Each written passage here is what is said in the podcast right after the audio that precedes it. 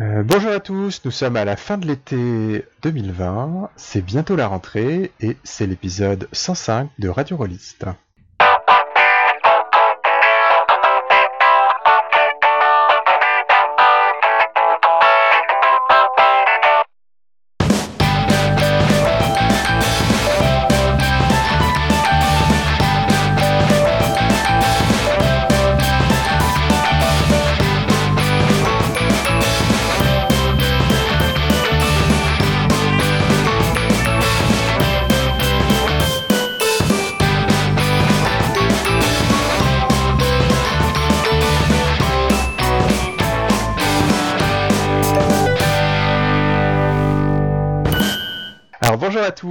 C'est Steve à l'animation, Euh, je suis accompagné d'une nouvelle, Dorothée, donc Dorothée bonjour, Bonjour. Et bienvenue. et d'un grand ancien, Gabriel, bienvenue à toi aussi. La vache, je suis déjà promis au stade de, au stade de Grand Ancien. C'est la mexicaine, on, on promet dès qu'il y en a un qui meurt. J'ai besoin de faire cette blague parce que je, je vais présenter un, un, un bouquin qui parle de Cthulhu. T'es pas si, pas si vieux que ça, t'inquiète pas. Hum, habile, habile. Ouais, euh, tu prends tout et tu adaptes, ouais, je connais. Exactement, c'est le principe de Stealing Cthulhu dont je vais vous parler, euh, avant que Dorothée nous parle de Abstract, non pas Dungeon, mais euh, Abstract Steampunk. Et toi, Gabriel, tu vas commencer, et euh, donc il y aura quand même du donjon, puisque tu vas nous parler de King of Donjon. Alors moi, je, je- tu, tu me l'as présenté comme étant du, du quasi-OSR, mais en fait, c'est pas de l'OSR, j'étais hyper hypé. Voilà, et tu m'as dit que c'était faux. Oui, mais ça c'était pour que tu l'acceptes au sommaire de l'émission, parce que sinon je serais bien que du donjon serait, serait jamais passé. Bah non, j'aime pas le donjon, c'est connu, je n'aime que l'OSR. Euh, non mais alors du coup, euh, tu m'as dit c'est pas de l'OSR, mais ça parle comme de l'OSR. Donc euh, Tout à fait. il va falloir détailler. Moi j'étais chaud, je sais pas si je suis chaud puisque euh, là je suis per- je suis perdu, je suis tout simplement perdu, Gabriel. Qu'est-ce que c'est King of Dungeons? Ouais, alors l'auditeur moyen de, de Radio Rollis qui joue à des gènes dépressifs norvégiens, forcément, il se dit oh encore du donjon. pff, euh, hein. Ouais, encore du donjon. On peut pas jouer à des GN dépressifs norvégiens avec les consignes sanitaires. Ne retourne pas le couteau dans la plaie, Gabriel. Désolé Steve. Donc on peut faire du donjon, mais alors qu'est-ce que c'est de King of Dungeons? Encore du donjon, ouais, donc, on va dire, c'est pas le donjon pour les, pour les rassembler tous, mais c'est celui, en fait, c'est celui que le donjon moyen, il a envie de trouver quand il cherche dans une boutique. Il, il a cherché longtemps, et en fait, celui-là, il est vraiment pas mal, et il y a tout ce qu'il veut dedans, et ce qui va pas, il peut le changer. Alors qu'est-ce qu'il veut euh, le, le, le spécialiste, enfin l'auditeur moyen? Qu'est-ce qu'il veut, Gabriel? On, on veut ton étude marketing. Alors, Qu'est-ce qu'il veut dans un donjon? Ouais, euh, non, mais du coup, Et qu'est-ce qu'il trouve? du coup, je vais pas faire vendeur d'aspirateur. Ah désolé. Le- on, va, on va juste prendre de la base. Vraiment, la toute base. King of Dungeons, donc, un fascicule de 138 pages, euh, noir et blanc, format magazine, avec une couverture qui fait très comics, euh, avec des, euh, des, grosses, des grosses bulles très, très expressives qui t'expliquent qu'il y a 150 races, 200 classes, non, je déconne. Ça dit juste qu'il y a des de, qu'il y a des choix de bagarre et, que les classes sont, les classes, il y en a pas beaucoup et elles sont, euh, et elles sont typées. Euh, ça se trouve sur euh, DriveThru. Ça coûte euh, 10 balles en format PDF, 20 balles en euros, donc, ou dollars, puisque malheureusement, la DriveThru fait la conversion 1 pour 1. 20 euros donc en format, en format physique, qui inclut le PDF avec, donc vous, pri- vous privez pas. Hein. C'est en anglais, pardon? C'est en anglais, c'est en anglais, même- anglais, ça, y est, un- je fais quand même mon vendeur de tapis. C'est un jeu purement anglais. Comment je suis arrivé là? C'est que le jeu a des plutôt bonnes presses, plutôt des bonnes critiques. Et en fait, moi, je cherchais un truc pour faire du X-Scroll. Alors, euh, c'est pas si vieux que ma- machin que ça. C'est la version Rollerball du D20, où en gros, on lâche trois bandes d'aventuriers dans des donjons, on met des caméras partout, il y, a des, logos de sponsors sur les armures, et on s'amuse beaucoup à faire du méta. Et donc, moi, du coup, je cherchais un truc avec ce ton un peu méta, qui soit dynamique, qui soit de l'aventure mettre fan carré solide, des elfes, des, des gobelins, des nains, des masques qui font un des 8 points de dégâts et on roule. Et surtout, en fait, j'ai pas mal éclusé les, les donjons, j'ai pas mal éclusé les donjons tactiques, j'ai pas mal éclusé les donjons avec beaucoup de caractère building, j'ai pas mal éclusé les, don- donjons légers. Je cherchais un truc qui fasse du drama en combat. Qui fasse des combats qui soient, de la baston qui soit dynamique, qui soit pleine de rebondissements et où le, comment, les relations à l'intérieur du groupe se, se développent pendant, pendant la baston. Des trucs du genre, euh, ah, euh, il a fallu sauver le barde, il est en train de se, il est en train de se vider de son sang, mais du coup, euh, il s'est barré, euh, donc on lui en veut un petit peu, mais pas trop quand même. Ou le, comment, le mage, le mage nous a lâché alors qu'on avait, on avait, on avait croisé. C'était le seul moment pour s'en débarrasser. Du coup, il nous a bien mis, il nous a bien mis cher juste après. Et, du coup, il va entendre parler du pays au, bivouac du soir. Ça, c'est ce que j'avais envie que ça crée pour les parties que j'avais envie de faire. Du coup, j'ai acheté. J'ai donné mon, écho. Je lis tout de gauche. Je, je regrette pas d'avoir, euh, je regrette pas d'avoir acheté ce bouquin, même si c'est, on est très loin de l'indispensable dans une, euh, dans une bibliothèque royaliste. Je trouvais un bouquin qui est assez ouvert, assez facile à prendre en main, plutôt dynamique, euh, qui vous parle, et ça c'est le côté OSR, vraiment sur le ton de la conversation. On vous dit tout de go, oui, vous savez ce que c'est du donjon. On va pas passer du temps à vous expliquer comment ça se passe, comment ça se passe une partie de, une partie de donjon. Ça vous savez faire on sait d'où vous venez, euh, on sait à peu près quelles expériences vous avez joué. Du coup, on va vous expliquer ça d'une manière qui soit assez fluide pour vous, pour que vous n'ayez pas envie de skipper des paragraphes. J'ai pas eu de difficulté à lire, lire ce bouquin, ça, je, je, le répète jamais assez, je suis quelqu'un qui a beaucoup de mal à lire les bouquins, euh, les bouquins de jeux de rôle. Euh, je trouve ça très chiant. Donc là, le, le ton et le rythme faisaient que c'était que ça coulait de que ça coulait de manière assez fluide. On vous présente ça dans le déroulé classique d'un bouquin de donjonneux en vous expliquant comment on va créer un personnage, qu'est-ce qu'on va faire, puis en donnant des conseils à la personne qui a acheté le bouquin qui va, et, qui, va mener la partie. On vous donne toutes les petites infos dès le début, à quoi ressemble la feuille, la feuille de perso, euh, pour quel type de jeu c'est, donc on est plutôt sur du jeu apéro, euh, commençant prise de tête, où les parties sont filées entre elles, mais euh, on, prend, on passe plus de temps à boire, des, à boire des bières et manger des chips que de prendre des notes. Le jeu nous présente un peu son vocabulaire, parce que bizarrement il décide d'utiliser un vocabulaire euh, légèrement différent du, du, donjon, du donjon classique. Le, le, le, le, wizard devient mage, le, le cléric devient priest, les cantrips deviennent des tricks. Bon, ça, ça, me semblait pas nécessaire, mais pourquoi pas, ça, on va pas dire que ça, que ça mange de, de place. C'était peut-être pour des raisons de droit C'est possible, oui. Les arcanes du, de la propriété intellectuelle Wizard of the me sont obscurs, donc c'est fort possible. On vous met assez bien dans l'univers en vous expliquant quelles sont les, les aspirations, comment on, fonctionne. On, on explique que c'est pas, c'est pas un setting qui est très développé avec une timeline de, de 2000 ans, une, une liste de dieux. De... Non, c'est vraiment des, un truc qui est un setting qui est créé en, en relief par rapport, au, par rapport aux règles, où l'univers en fait va se dégager de ce qu'on de ce qu'on lit dans le bouquin quand on a, quand on quand, quand on apprivoise le jeu. Euh, quand on lit les races, on se, on se fait une histoire de on se fait une idée on se fait une idée du monde. Quand on, lit comment ça comment ça marche pour dépenser sa thune, pareil, on, on visualise. Ça vient ça vient assez progressivement. Ça, c'est un truc que j'aime bien, ouais. Ça t'a pas gêné d'avoir un, un, univers qui apparaisse même en, dans, disons, le, creux des règles, vu que toi, ce que tu cherchais à faire, c'était de le convertir à ton propre univers, enfin à un autre univers, celui de X-Crawl, enfin la, greffe a, pu, a pu prendre euh, bah, Je sais pas encore parce que j'ai pas pu jouer, mais a priori oui.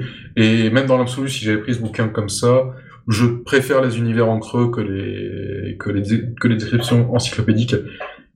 Généralement, c'est plus facile d'y apporter ma touche et ils ont euh, le, le côté un petit peu mystérieux qui marche très bien pour euh, l'appel à l'aventure. Ouais, effectivement. Pousser, euh, pousser vraiment à aller, à aller, gratter sous les cailloux pour voir, pour voir ce qui s'y trouve. Le truc qui me faisait plaisir ensuite, donc quand on attaque la création de perso, on parle pas de race, on parle, on parle de culture. C'est peut-être un détail pour vous, pour moi ça veut dire beaucoup. Elles sont bien décrites. C'est très, très classique, humain, nain, elfe, gobelin, draconien, et trucs, et trucs comme ça.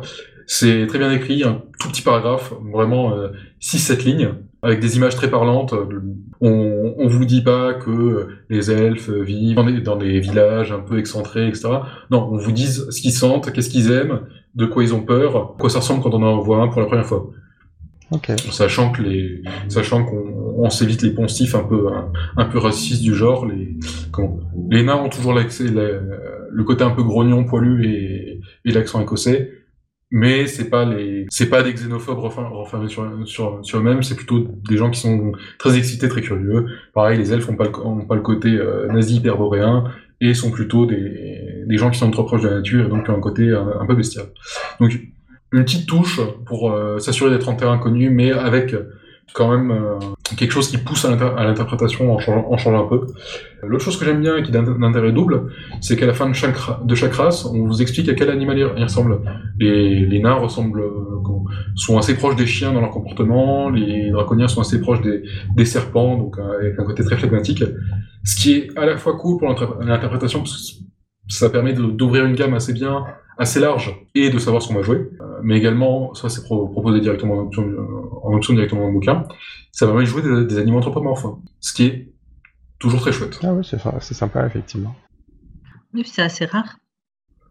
Ouais, on manque un peu de jeux qui permettent de jouer des animaux anthropomorphes, et puis c'est bien pour les gamins. Après, en creusant les races, là, c'est très basé sur le système de 13e âge. Un bouquin qui est lui-même basé sur DD4, qui a, qui a connu une, une traduction affreuse en français, mais qui a une base assez chouette, même si pas forcément écrit par les meilleurs techniciens du monde. Je vous renvoie aux interventions de Jean-Baptiste sur le sur Radio et sur le podcast anonyme, comment deux présentations du jeu très complètes, tout ce qu'il y a à dire, ils le disent. Donc chaque classe a son petit truc. Là où il y a une amélioration par rapport à la 13 image, c'est que tout est lissé. En fait, toutes les classes vont gagner leur euh, don, on va dire, euh, de la même manière, comme un, comme un magicien gagne ses sorts, en fait, le guerrier va gagner ses, tours de combat, le roublard va gagner ses tricks. En fait, tous les, à tous les niveaux impairs, on va, on va choisir des petites tactiques euh, pour euh, customiser un peu son, un peu son bonhomme. Pas beaucoup, une ou deux. On n'est pas dans le, building euh, profond à la, à la DD 3.5. Les races sont présentées, les classes, pardon, sont présentées de la même manière. On construit son personnage de la même manière.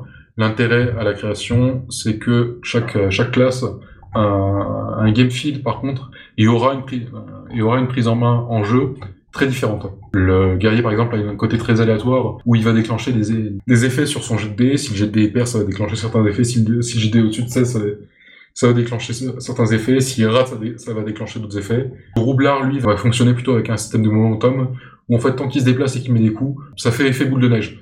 Plus il se déplace, plus il met des coups, plus, plus, il, sera, plus, il sera efficace. Par contre, quand il, à partir dès qu'il s'arrête, il fera rien. Alors quand tu as parlé du fait que tu voulais l'adapter à X-Crawl, je pensais que tu parlais d'un jeu avec des hexagones. En fait, non. Hein. Non, non, non, c'est du dungeon crawling. Mais du coup, euh, ça, ça, me, ça me pose cette question. Tu parles beaucoup de, du mouvement du roublard, et est-ce que c'est un jeu qui vaut mieux jouer avec euh, des, des feuilles quadrillées, ou est-ce que c'est un jeu qui serait potentiellement jouable sans? Ah, super, merci Steve. Et justement, c'est un jeu qui se, qui se manie très bien en Theater of the Mind, et c'est quelque chose que je recherchais. Parce qu'en fait, le... j'aime beaucoup la baston sur scène quadrillée, je suis un, un aficionado de DD4. Là, c'était pas ce que je cherchais pour ma partie. Pour ma partie. Je pense que jouer en Theater of the Mind, ça marche très très bien pour King of Dungeons. Avec son côté euh, très... Euh, fonctionne comme discussion, où la table va être encombrée de, de bières, de chips, machin et tout, où on, on s'envoie des, des vannes à machine dans le canapé. C'est pas une configuration qui qui correspond très bien à la, à top quadrillé. Donc ça marche très très bien juste en décrivant nos actions. Il n'y a jamais d'histoire de positionnement, de zone d'effet. Euh, tout ce qui compte, c'est savoir euh, l'ennemi sur lequel vous êtes en train de taper, est-ce qu'il y a quelqu'un d'autre qui tape, qui tape dessus, et où toutes les distances sont menées sont, ont la même mesure qui est un jet de pierre ou en vue. Oui, donc c'est pas pour des combats tactiques de folie, euh, c'est vraiment pour du, du combat il y a un côté tactique, il y a un côté très tactique, mais qui ne se retranscrira pas à travers la, à travers la grille quadrillée. Ce sera plutôt au niveau, il y aura de la décision en combat, beaucoup, mais ça ne passera pas par une feuille quadrillée, ce qui permettra aussi, et c'est comment quelque chose que, qui je pense est recherché dans des, dans les tables, dans des parties avec beaucoup de bastons. Style, je sais que c'est pas trop ton, pas trop ton style. Mais ça permet de faire des combats qui soient variés, où l'équipe n'utilise pas toujours la même tactique, puisque en fait ça va beaucoup se baser sur la description de la scène qui va être euh, qui va avoir un potentiel de, un éventail de possibilités beaucoup plus large qu'un qu'un combat sur le sur feu quadrillé. Juste un dernier truc au niveau des classes, il y a deux, deux classes qui sont pas dans le classique. En fait, on a le guerrier, le roublard, le prêtre, le mage, les quatre classes emblématiques de la boîte rouge. Et on a le scholar et le commandeur. Le scholar, c'est le, vraiment l'érudit, donc euh, j'apprécie parce que c'est un peu plus large dans le, le bard que le bard, pardon. J'aime beaucoup, beaucoup, beaucoup la manière dont il fonctionne, parce qu'en fait, ce qu'il va faire, c'est qu'en combat, il, va, ne va pas pouvoir s'empêcher de raconter des trucs à, propos des ennemis qu'on affronte, et ça va prendre la forme d'un, alors en anglais c'est un rambling, donc euh, il va marmonner sous sa barbe des informations sur l'ennemi, et au bout d'un moment, il va, il va avoir une exclamation du genre Eureka qui va donner un énorme boost à tout le monde. Je trouve ça absolument génial. Donc, si je comprends bien, beaucoup d'aléatoires pour les joueurs. Euh, non, non, non, il y a une classe qui, qui va avoir de l'aléatoire, qui est le guerrier. Les autres fonctionnent différemment. En fait, le scholar, tu vas faire ton rambling qui va faire un effet permanent. Et à un moment, ça c'est toi qui choisis, tu vas faire ton Eureka qui va donner un gros boost à, qui va donner un, donner un gros boost à, tout le monde. D'accord, oui, cet Eureka, il est, tu décides du moment euh, en tant que joueur. Je pensais que c'était quelque chose de très aléatoire, mais ok.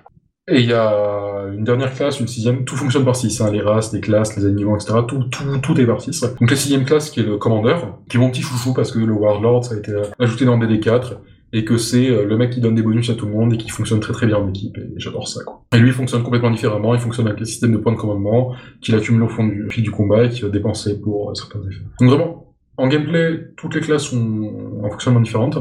À la construction, toutes se bâtissent de la même manière. On a euh, nos petits trucs particuliers. Le, le, voleur il va être plus doué dans plus de trucs, le gars il va, encaisser plus.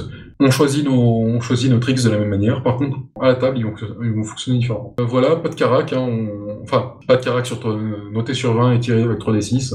On va directement de, de 0 à de plus 0 à plus 5. Ça va plus vite. Tout est vraiment coupé au minimum. Pas de classe d'armure, tout fonctionne sur les défenses, donc la, la classe d'armure est rentrée dans la fortitude plein de petits, euh, plein de petits raccourcis comme ça qui permettent de d'aérer la fiche, de réduire la, masse d'informations. Euh, au niveau des statuts aussi, qui est quelque chose de très lourd dans DD4 et dans 13 images. Beaucoup de statuts qui sont condensés dans le, qui font la même chose en fait, ce qui fait qu'il y a une liste beaucoup plus courte à, retenir. Donc on va, on va, choisir ça, on va choisir son alignement aussi, qui n'est pas le classique loyal bon, euh, chaotique neutre, etc. de DD, mais plutôt une. j'aime beaucoup, j'aime beaucoup cette approche. L'équipe pour laquelle vous jouez au niveau cosmique. Euh, on a un côté très proche de le Planescape. C'est à la fois la cause que vous, que vous avancez et aussi, euh, bah en fait, qui, qui va être vos potes? Pour quelle équipe vous jouez? Parce que, euh, alors, je connais pas beaucoup Planescape, mais si je comprends bien, il y a des, y a des êtres surnaturels, euh, quasi divins, qu'on peut, qu'on peut croiser. Ouais, en fait, dans, dans Planescape, les alignements sont un truc très très concret. Du coup, les, les gens qui sont chaotiques neutres, bah, en fait, ça va former un groupe social particulier qui a certains objectifs et qui a un certain point dans la politique euh, dans la politique du Donc là, les aliments, ce sont euh, c'est la civilisation, la, nature, la sauvagerie, des donc plutôt des concepts que que, le, que les concepts un peu éthérés de, de bien et de mal, on va dire. C'est chouette. Ouais. Mais en fait, j'ai l'impression depuis le début qu'il y a une recherche de l'efficacité par rapport à tout ce qui est fioriture et tout ça. On prend que ce qui est nécessaire. Sur certains aspects, oui. Après, le... il y a toujours moyen de faire plus minimaliste. Oui, il y a plein de petites choses qui ont été rajoutés, mais qui sont en fait des bonnes idées tirées d'ailleurs. L'auteur lui-même le dit. Ce jeu, c'est euh, mon D&D à moi. C'est ce que ça, ça, part de la base du D&D que j'aime bien, et j'ai rajouté tous les petits bouts de tous les D&D que j'aime bien. Mais l'effort qui a été fait en plus par rapport au Headbreaker classique, c'est que il y a l'effort qui a été fait pour aligner tout et que tout fonctionne de la même manière. Typiquement, il n'y a pas de liste de compétences. Tout ce qui est marqué sur votre fiche, donc euh, votre caractère de force à plus, à plus 4, le fait que vous soyez un guerrier, euh, le fait que vous soyez aligné avec la civilisation, tout ça, bah, ça va être vos compétences. Et donc, euh, si vous faites un truc qui est en rapport avec la civilisation, je sais pas, euh, chercher des infos dans une ville, vous avez donc l'expertise, qui est un des 4, un des 6, un des 8, ça dépend du tiers, j'y reviendrai un peu plus tard. Et voilà.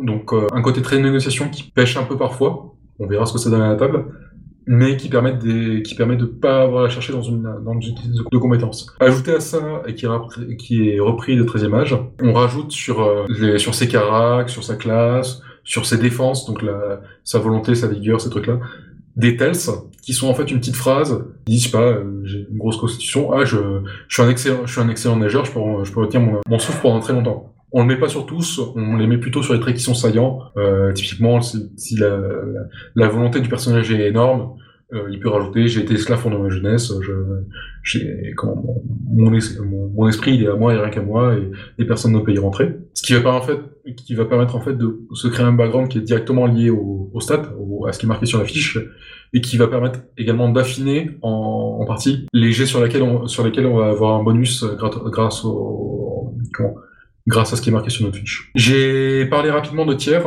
Euh, basiquement, King of Legends fonctionne sur 10 niveaux. Euh, l'idée, c'est que ça permette de faire vraiment l'histoire de zéro to héros, où au début tu rentres des ronds, à la fin tu as une force politique majeure avec laquelle doivent euh, composer, composer les gouvernements à l'échelle nationale. Ça correspond à les tiers. Le premier étant fouilleur de donjon, le, suivant étant conquérant, le dernier étant roi. Et en fait, ça va déterminer le style de jeu. Il est possible de jouer une campagne où on part du niveau 1 jusqu'au niveau 10, où on voit les personnages vraiment évoluer, exploser. Il est possible également de choisir directement à quel tiers on, veut jouer. Donc comme je disais, les joueurs vont finir, quand ils arriveront au tiers roi, à devenir des, euh, par devenir des forces, euh, des forces politiques majeures. C'est pris en compte dans le cas. Comme je disais, je parle depuis tout à l'heure d'un aspect très méta du jeu. En fait, le, comment, l'univers en creux, ce fameux univers décrit dans les, décrit dans les règles et dans les, et dans les fonctionnements du jeu, est un univers, est, un univers qui a complètement accepté le statut d'aventurier, qui en a fait une force, une force socio-économique et qui s'est adapté autour. Les guildes, les groupes d'aventuriers, le, le, système de, de quête, etc. C'est une, c'est un fait économique du, de l'univers qui donne des, qui donne des petits, euh, qui ouvre des petites possibilités. On va avoir des, des, problèmes de guild rival, on va avoir des problèmes de monopole, on va avoir des, des problèmes d'autorité qui sont déjà posés la question de comment, de comment elles interagissent avec des groupes d'aventuriers. Ah, pardon, excuse-moi, comment est-ce qu'il peut y avoir un problème de monopole de, de Bah, une guilde qui est tellement, tellement, tellement grande, tellement puissante que tous les petits groupes d'aventuriers qui, qui arrivent doivent passer sous, sous son gérant. Comme, euh, ah. vraiment, comme des méga corpos dans un, dans un univers cyberpunk. Ah, c'est rigolo. Encore une fois, on s'adresse à des gens qui ont quelques campagnes de Donjons Dragons dans les pattes. Ça permet d'arrêter de tortiller sur certains, de, sur certains trucs et de donner une dynamique qui va changer des univers type Royaumes oubliés, euh, Eberron, euh, des, trucs, des trucs comme ça. On sera peut-être, un peu proche d'Eberron au, au niveau des maisons, mais là, ce sera vraiment très orienté aventure. C'est quelque chose qu'on trouvait déjà dans Ptolus, euh, avec son économie qui fonctionnait autour, de, autour du donjon central. Et, et, en jeu, ça va donner des interactions et des, et des dynamiques qui sont vraiment très différentes de ce qu'on a sur des de ce qu'on a sur des scénarios classiques, qui va être bien plus proche de, du cyberpunk de Shadowrun, où on se dit euh, bon euh, les, les, dernières euh, les derniers boulots qu'on a eu, les, les dernières quêtes qu'on a eues, c'est toute pourrie, on a rampé dans, dans, les souterrains pour, pour 3 copecs. Est-ce qu'on n'irait pas de faire de la, prospection pour trouver des, nouveaux clients? C'est des questions qu'on peut se poser en tant que groupe dans King of Dungeons. C'est rigolo parce que Ptolus, tu, tu parles de Ptolus. Euh, Ptolus, c'est un supplément de ville de 900 pages. Enfin, enfin peut-être un peu moins, j'exagère. C'est peut-être juste, c'est peut-être, c'est peut-être un nombre de pages ressenties. Euh, ça doit bien faire dans ce zoo-là, ouais. Et là, King of Dungeon, c'est un truc qui a l'air d'avoir plein de petites idées euh, dans tous les sens, et finalement, c'est quelque chose qui, en termes de pagination, est relativement léger. Ouais, 138 pages. Je, pense qu'il a lu Ptolus et que, le, et que c'était dans cette, dans, dans cette, dans cette dynamique-là euh, qui, qui voulait jouer, ouais. Ah, c'est chouette.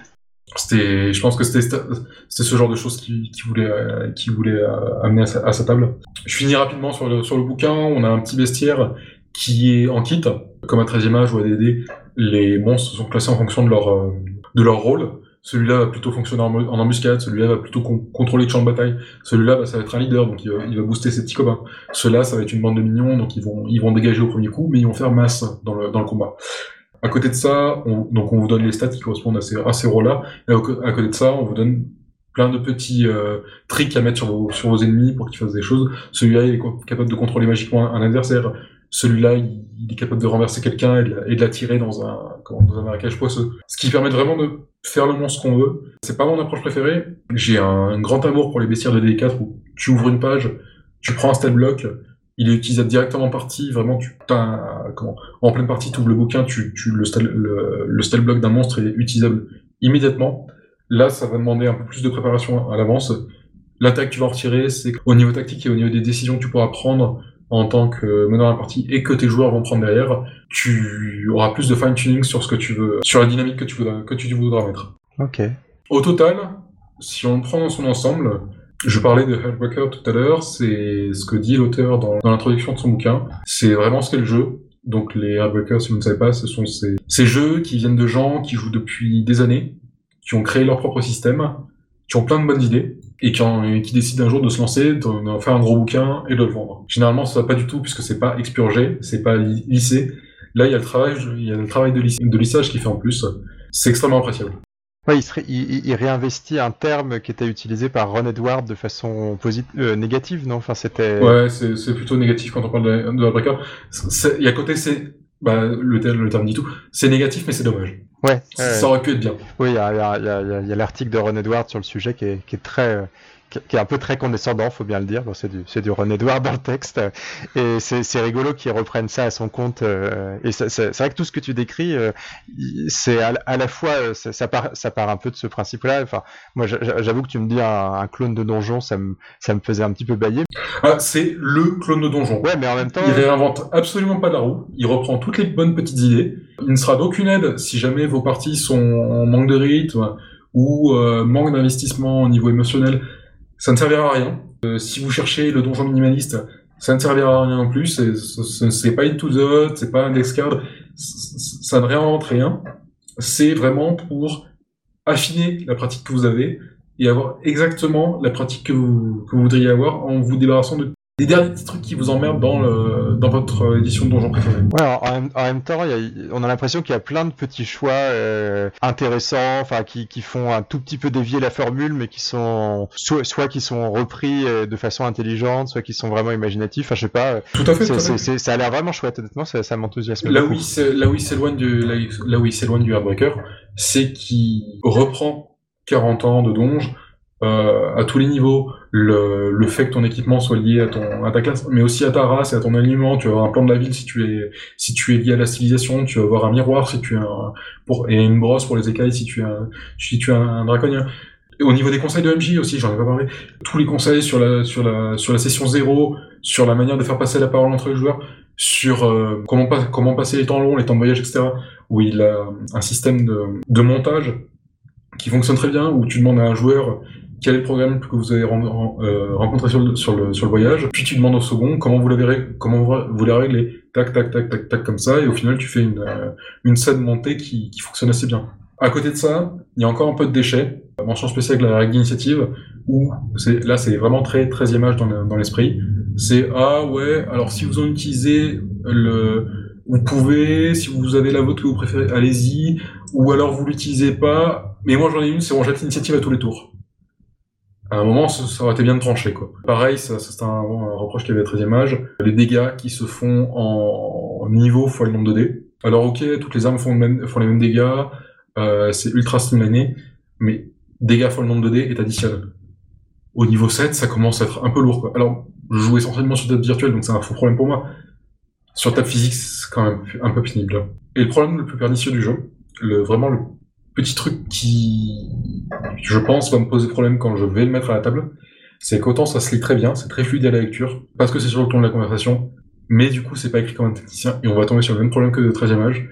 Quand en partie il va falloir euh, vérifier un point de règle, quand il, et je l'ai vu déjà, parce qu'on a déjà fait la création de personnage, quand il va falloir aller voir qu'est-ce que cette capacité fait exactement, ça va pas être clair. Et là, là, tout le temps qu'on a gagné à la première lecture, on va le perdre Ouais, c'est aussi un souci d'ergonomie, du coup, il n'y a pas de. Enfin, la fiche de personnage n'est pas suffisamment bien faite pour. Euh... La, fiche de personnage est très très bien, les deux pages de résumé à la fin du bouquin sont excellentes. C'est quand tu veux savoir exactement ce qu'un qu'un pouvoir fait et comment il interagit avec autre chose, que là ça va poser problème, et que là, le manque de rigueur, en fait, dans l'écriture, contrairement à des D4, contrairement à des bouquins qui sont écrits par des. vraiment par des techniciens de la règle, va se faire ressentir. Ah ouais.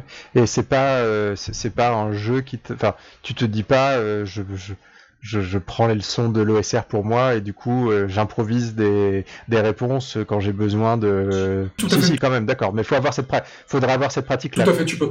Vraiment, le ton de la, le ton de la conversation, le ton dans lequel le bouquin est écrit, est vraiment dans cette, dans cette culture là. C'est dans la culture, c'est dans la culture donjon. On vous explique comment, enfin, il y a des pages et des pages d'exemples de comment construire votre guilde. Est-ce que ça va plutôt être une guilde de, de pillards, plutôt une guilde d'explorateurs La taverne de votre guilde, c'est un endroit central. Le cabinet dans, lequel les groupes successifs plantent leurs trésors magiques, c'est un truc central de, la dynamique de groupe. Il y a même le côté, euh, on va embaucher des larbins pour faire euh, comment pour tenir la perche de 3 mètres dans le donjon, mais aussi pour faire pour tenir nos, comptes euh, nos comptes quand on sera quand on sera à la taverne. Ça pour moi c'est très dans la dynamique ODSR. Le bouquin est aussi imprégné de cette culture-là. Je ne t'ai pas entièrement menti, Steve. Super.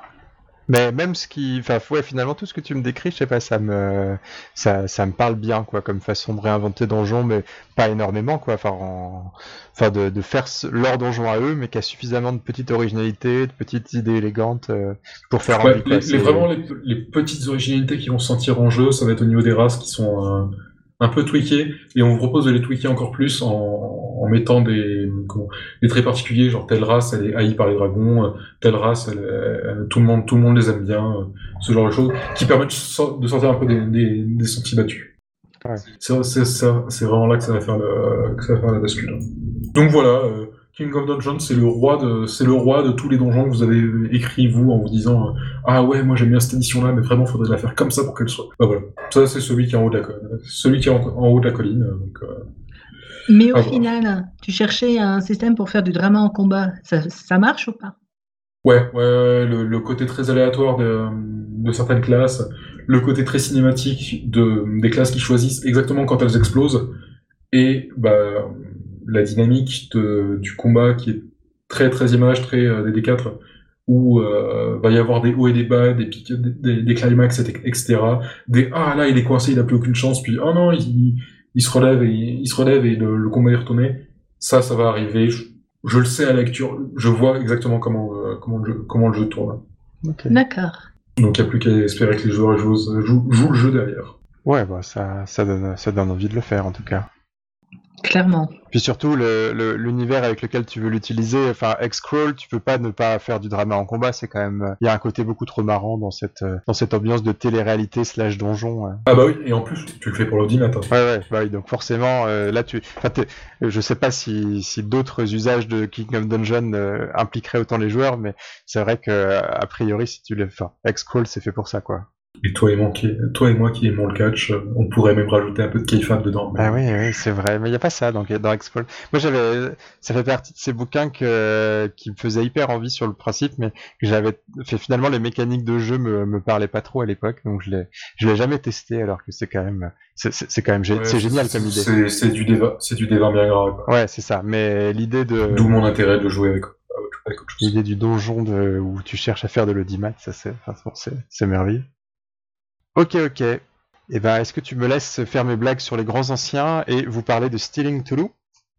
Seulement si tu fais la blague de tu, tu prends Cthulhu et tu adaptes. Eh bien, Et que tu ne parles pas de sans détour. euh, je parle pas de sans détour parce que sinon ça va rendre, euh, sinon l'émission va mal vieillir, c'est ça? Euh, T'as raison. Eh ben écoute, Stealing Toulouse, c'est un jeu où, enfin c'est un jeu. Euh, est-ce que c'est vraiment un jeu? Euh, C'est un bouquin de conseils de jeu pour prendre l'appel de Cthulhu et adapter. Alors quand je dis l'appel de Cthulhu, je parle pas du jeu de rôle, je parle de revenir au texte originel de Lovecraft, euh, puisque l'idée de Graham Walmsley, donc l'auteur de Stealing Toulouse, je l'ai déjà dit, Ce serait pas l'auteur de Cthulhu Dark aussi. C'est aussi l'auteur de Cthulhu Dark, mais en fait, il y a, Cthulhu Dark fait partie, fait plus ou moins partie de Stealing Cthulhu en un sens.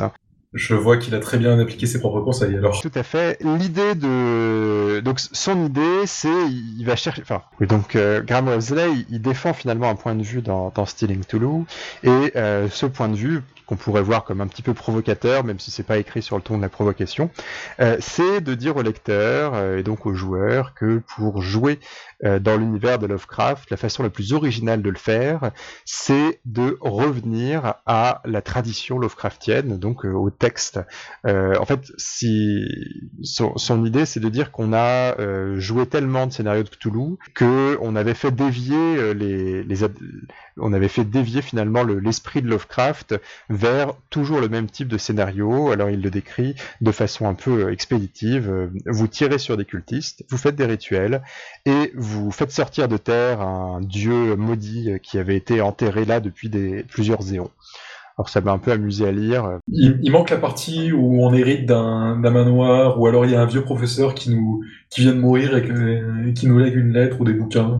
En fait, j'ai trouvé que sa position était un peu exagérée et je me demande, je, je me dis que c'est un rapport, enfin c'est, vrai que ce serait plus le stéréotype français, mais est-ce que c'est vraiment le stéréotype des scénarios américains? Enfin, j'ai vraiment l'impression que Ouais. Cthulhu, il y a des, il y a des pratiques très différentes.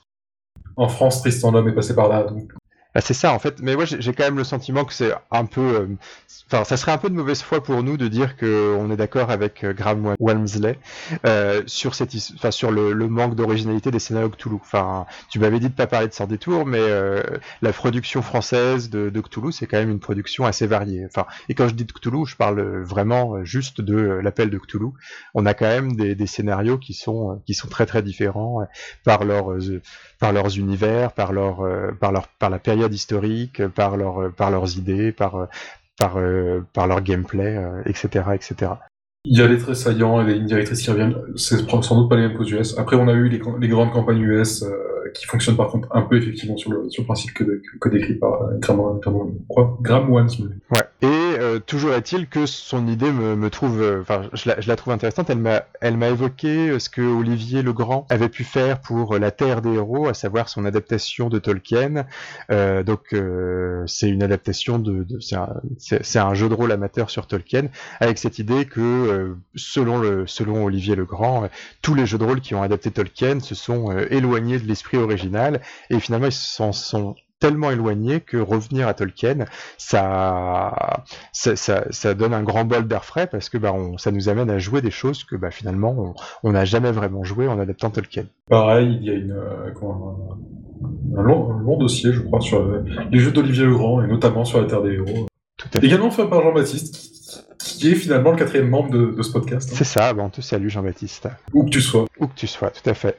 Euh, en espérant que tu sois en train d'enregistrer des, des, podcasts de, du podcast anonyme. Toujours est-il que euh, revenons à Cthulhu, revenons à Lovecraft, donc euh, revenons à une lecture un peu rigoriste de, de Lovecraft avec Stealing Cthulhu, et donc cette idée que bah, finalement la façon la plus originale de jouer à Cthulhu, c'était d'y jouer comme il y a une centaine d'années, comme Lovecraft aurait joué à Cthulhu. Alors j'exagère un tout petit peu.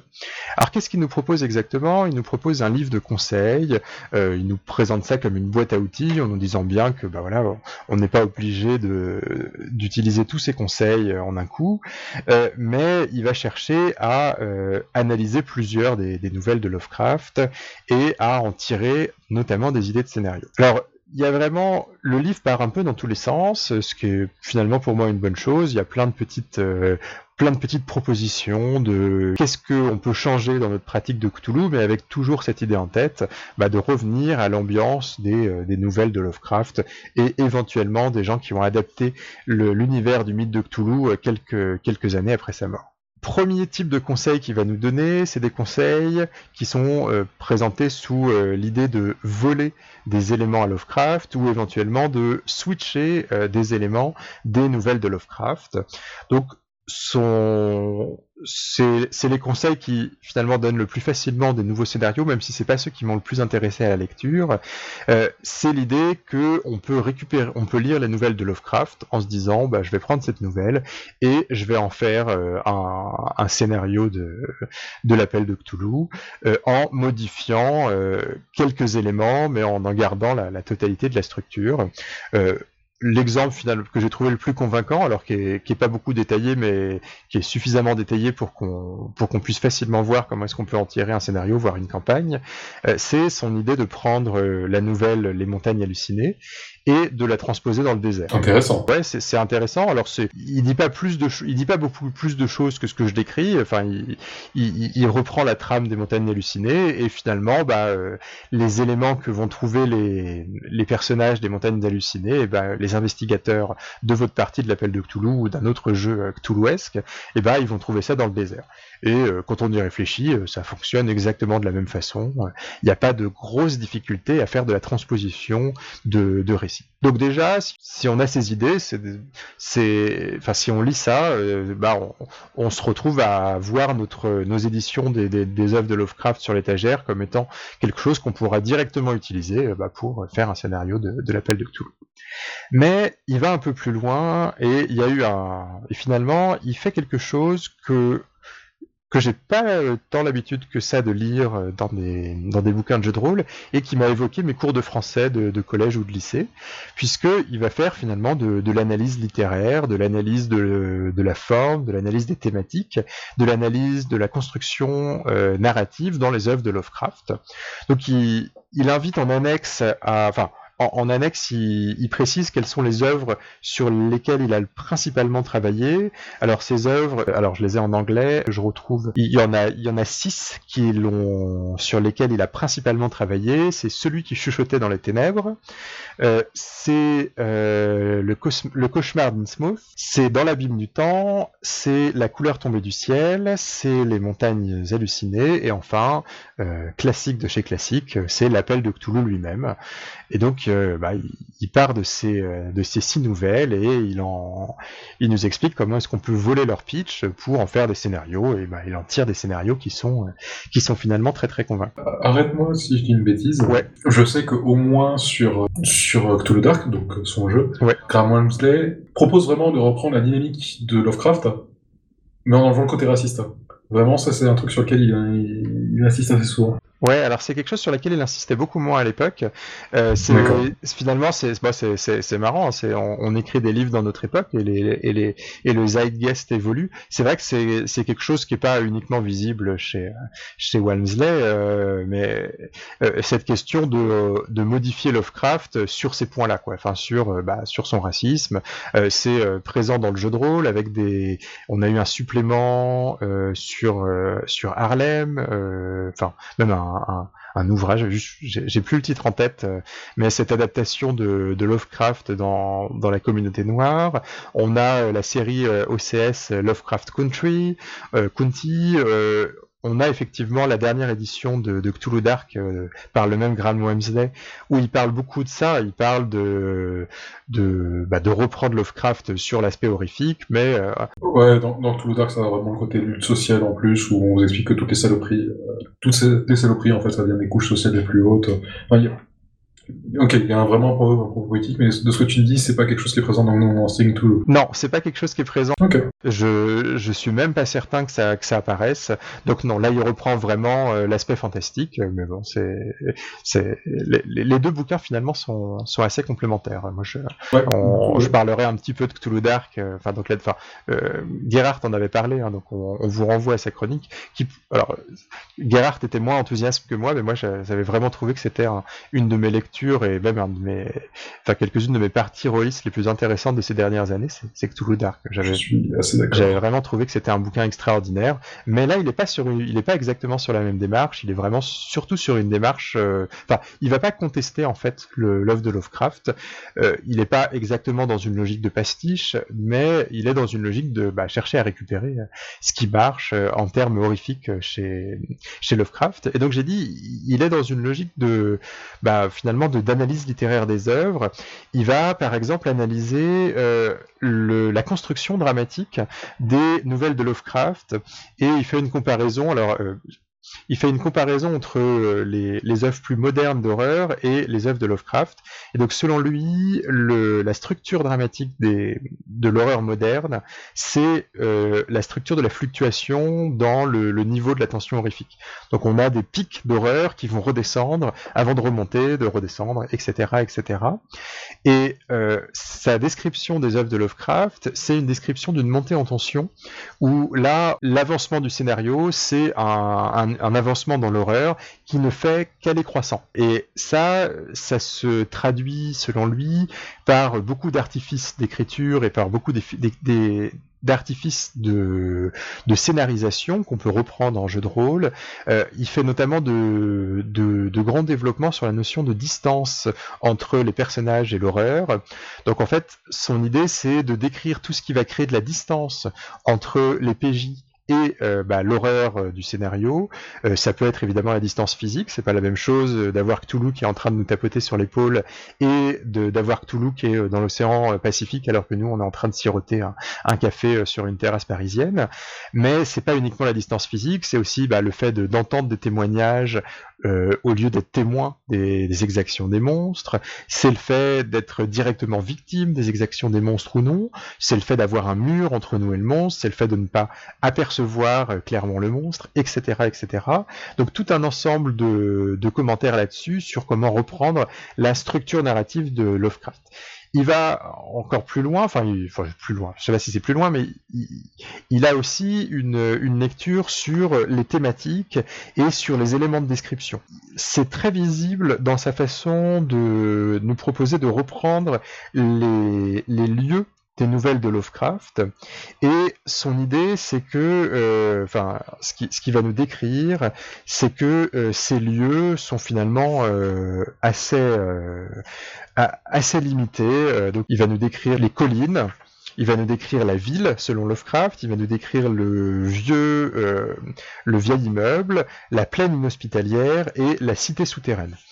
Et là-dessus, il va décrire quelles sont les thématiques qui sont euh, associées à ces éléments. Euh, donc, euh, bah, évidemment, la, cité souterraine, par exemple, c'est une cité qui est vaste, qui est sombre, qui est, qui est alien. Il y a un caractère qui est, qui est cyclopéen. Alors, il nous explique que cyclopéen, ça veut dire en fait que c'est construit avec des très très grandes, des très très grandes briques. Et il, nous, il, va jusqu'à décrire la géométrie et la symétrie. Il y a quelque chose qui semble très très, qui semble ne pas aller, quoi. Quelque chose qui semble dissonant dans, dans la construction de, de, de cette, de cette cité. Et ces éléments thématiques, il va aussi les isoler sur l'évolution des scénarios des, nouvelles de Lovecraft. Donc il nous écrit euh, que au début des scénarios des nouvelles de Lovecraft, euh, tout est vieux, décrépit, euh, branlant, euh, faiblement éclairé, assez peu plaisant pour des raisons assez définissables. Et il va nous expliquer que plus l'histoire va avancer, plus on va sentir un, un changement dans les thématiques, puisque tout va se retrouver à être ancien sombre, gigantesque, alien, euh, et euh, tout a une géométrie étrange, a des signes d'une intelligence vaste, etc., etc. C'est des questions aussi en jeu de rôle qui vont expliquer comment euh, comment faire passer l'évolution du scénar par le décor. Hein. Ouais. D'une certaine manière. Ça, on... moi j'ai pas beaucoup d'exemples d'autres ouvrages de jeux de rôle qui, qui, qui, décrivent ce genre de choses qui vont finalement aussi loin dans l'analyse de texte, dans l'analyse littéraire. Enfin, ça m'a vraiment ça m'a rappelé mes, enfin mes années collège-lycée où euh, ben voilà, euh, on analysait littéralement, euh, enfin littérairement des œuvres, des œuvres classiques. Alors on a malheureusement j'ai jamais lu Lovecraft avec mes avec mes professeurs du secondaire, mais c'est mais voilà, j'ai un peu ce sentiment d'être revenu en cours de français et j'ai trouvé ça chouette. Mais est-ce que ça permet d'y jouer? Parce que en fait, euh, faire des distances, récupérer des témoignages, enfin, avec des monstres qui sont inaccessibles et tout, ça fait un jeu ou pas? C'est une bonne question parce que et je me suis et c'est une question que je me suis posée euh, une au milieu du, de, la, de, ma lecture de l'ouvrage, une page avant que l'auteur y réponde. Euh, il y a un moment, je me suis dit, c'est vraiment extrêmement intéressant ce que tu me décris, euh, mais euh, là, tu es en train de me décrire comment moi je pourrais faire des pastiches littéraires de Lovecraft, mais euh, moi, ce que je veux, euh, c'est faire des... Enfin, c'est jouer, quoi. Enfin, en tout cas, c'est oui. faire jouer. Et, et ben là, à ce moment-là, enfin, au, moment où je me suis posé cette question, il y a répondu, et il y répond finalement en, sans proposer de, de révolution dans la, dans finalement la façon dont on va jouer à Lovecraft. Enfin, il va pas remettre en cause certains euh, paradigmes de, disons classiques de des scénarios de l'appel de Cthulhu. Notamment, il y a une chose qu'il va pas remettre en cause, c'est le fait que les PJ soient des investigateurs. Euh, il, fait un commentaire, c'est qu'il dit, euh, bah, quand on regarde ce qui se passe dans les dans les nouvelles de Lovecraft, c'est pas des énigmes, euh, c'est pas des enquêtes policières. Euh, en fait, euh, les investigateurs, donc les PJ, ne vont jamais, enfin, vont pas vraiment travailler activement à chercher à récupérer des informations. Tout va leur arriver un petit peu passivement. Et on pourrait se dire, bah, ça serait une façon vraiment de, renouveler complètement le genre du, jeu de rôle Lovecraftien, euh, mais il va pas pousser jusque la logique jusqu'à son terme, et selon lui, euh, on ne peut pas adapter directement. Enfin, c'est pas très intéressant d'adapter directement les nouvelles de Lovecraft, pour une raison simple, c'est que selon lui, les personnages de Lovecraft sont pas vraiment des personnages, c'est des points de vue qui vont donner à ressentir l'horreur pour le lecteur. Moi, j'avais pas mal relu euh, des nouvelles de Lovecraft adaptées en bande dessinée par euh, un mangaka qui s'appelle Gutanabe, et j'avais ressenti un peu ça euh, en lisant finalement les ces adaptations très fidèles de Lovecraft, j'avais trouvé que c'était extrêmement efficace dans l'horreur qu'on nous montrait, mais qu'en termes de construction narrative, j'avais pas un grand attachement à, mes personnages, enfin aux personnages de Lovecraft. J'ai toujours trouvé ça assez faible, oui, point de vue euh, intérêt du personnage. Euh, en fait, euh, ils sont assez, sont pas très intéressants ces personnages. Ouais. Ils subissent, c'est tout ce qu'ils font. C'est ça.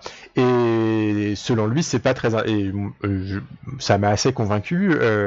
bah, c'est pas très intéressant de ne faire que subir et d'être dans cette position passive, parce que finalement, enfin, les personnages de Lovecraft, c'est des points de vue pour le lecteur, mais le joueur de, de jeu de rôle, bah, c'est c'est pas un point de vue. Alors, il y, a certaines tables où, le, personnage n'est qu'une caméra, mais c'est une, une, pratique que j'espère minoritaire. Tout à fait. Et, et, donc, qu'est-ce qu'il va faire? Bah, Il va chercher à adapter les thématiques, l'ambiance, les descriptions des, nouvelles de Lovecraft, mais a une façon de jouer finalement assez classique. Euh, donc le fait de jouer des investigateurs, le fait de jouer des enquêtes. Donc typiquement, il va nous dire, il est très très important que, euh, contrairement au personnage de Lovecraft, euh, qui, alors il, fait un commentaire assez rigolo, c'est qu'il décrit une nouvelle de Lovecraft et il dit, bah là, si vous regardez le personnage principal, il a fait aucun jet de compétences. Et ce qu'il nous dit, c'est que bah, quand vous faites du, scénario euh, Lovecraftien, eh bah, il faut que l'investigateur, alors euh, peut-être qu'il n'a pas à faire un jet de compétences, mais il faut que le joueur il travaille à la récupération de l'information, euh, parce que c'est ça qui crée la, une tension ludique intéressante. Il fait aussi un développement que je trouve un petit peu faible, un peu plus faible, sur le fait de transformer le fait que les nouvelles de Lovecraft touchaient généralement un seul protagoniste. Enfin, il y avait un protagoniste central, alors que quand on joue euh, dans l'univers de, de Lovecraft, bah, en général, il y a plusieurs PJ autour de la table. Donc là, euh, ce qui, ce préconise, c'est juste de répartir les compétences entre, entre les personnages joueurs. Bon, je n'ai pas trouvé que c'était la chose la plus intéressante.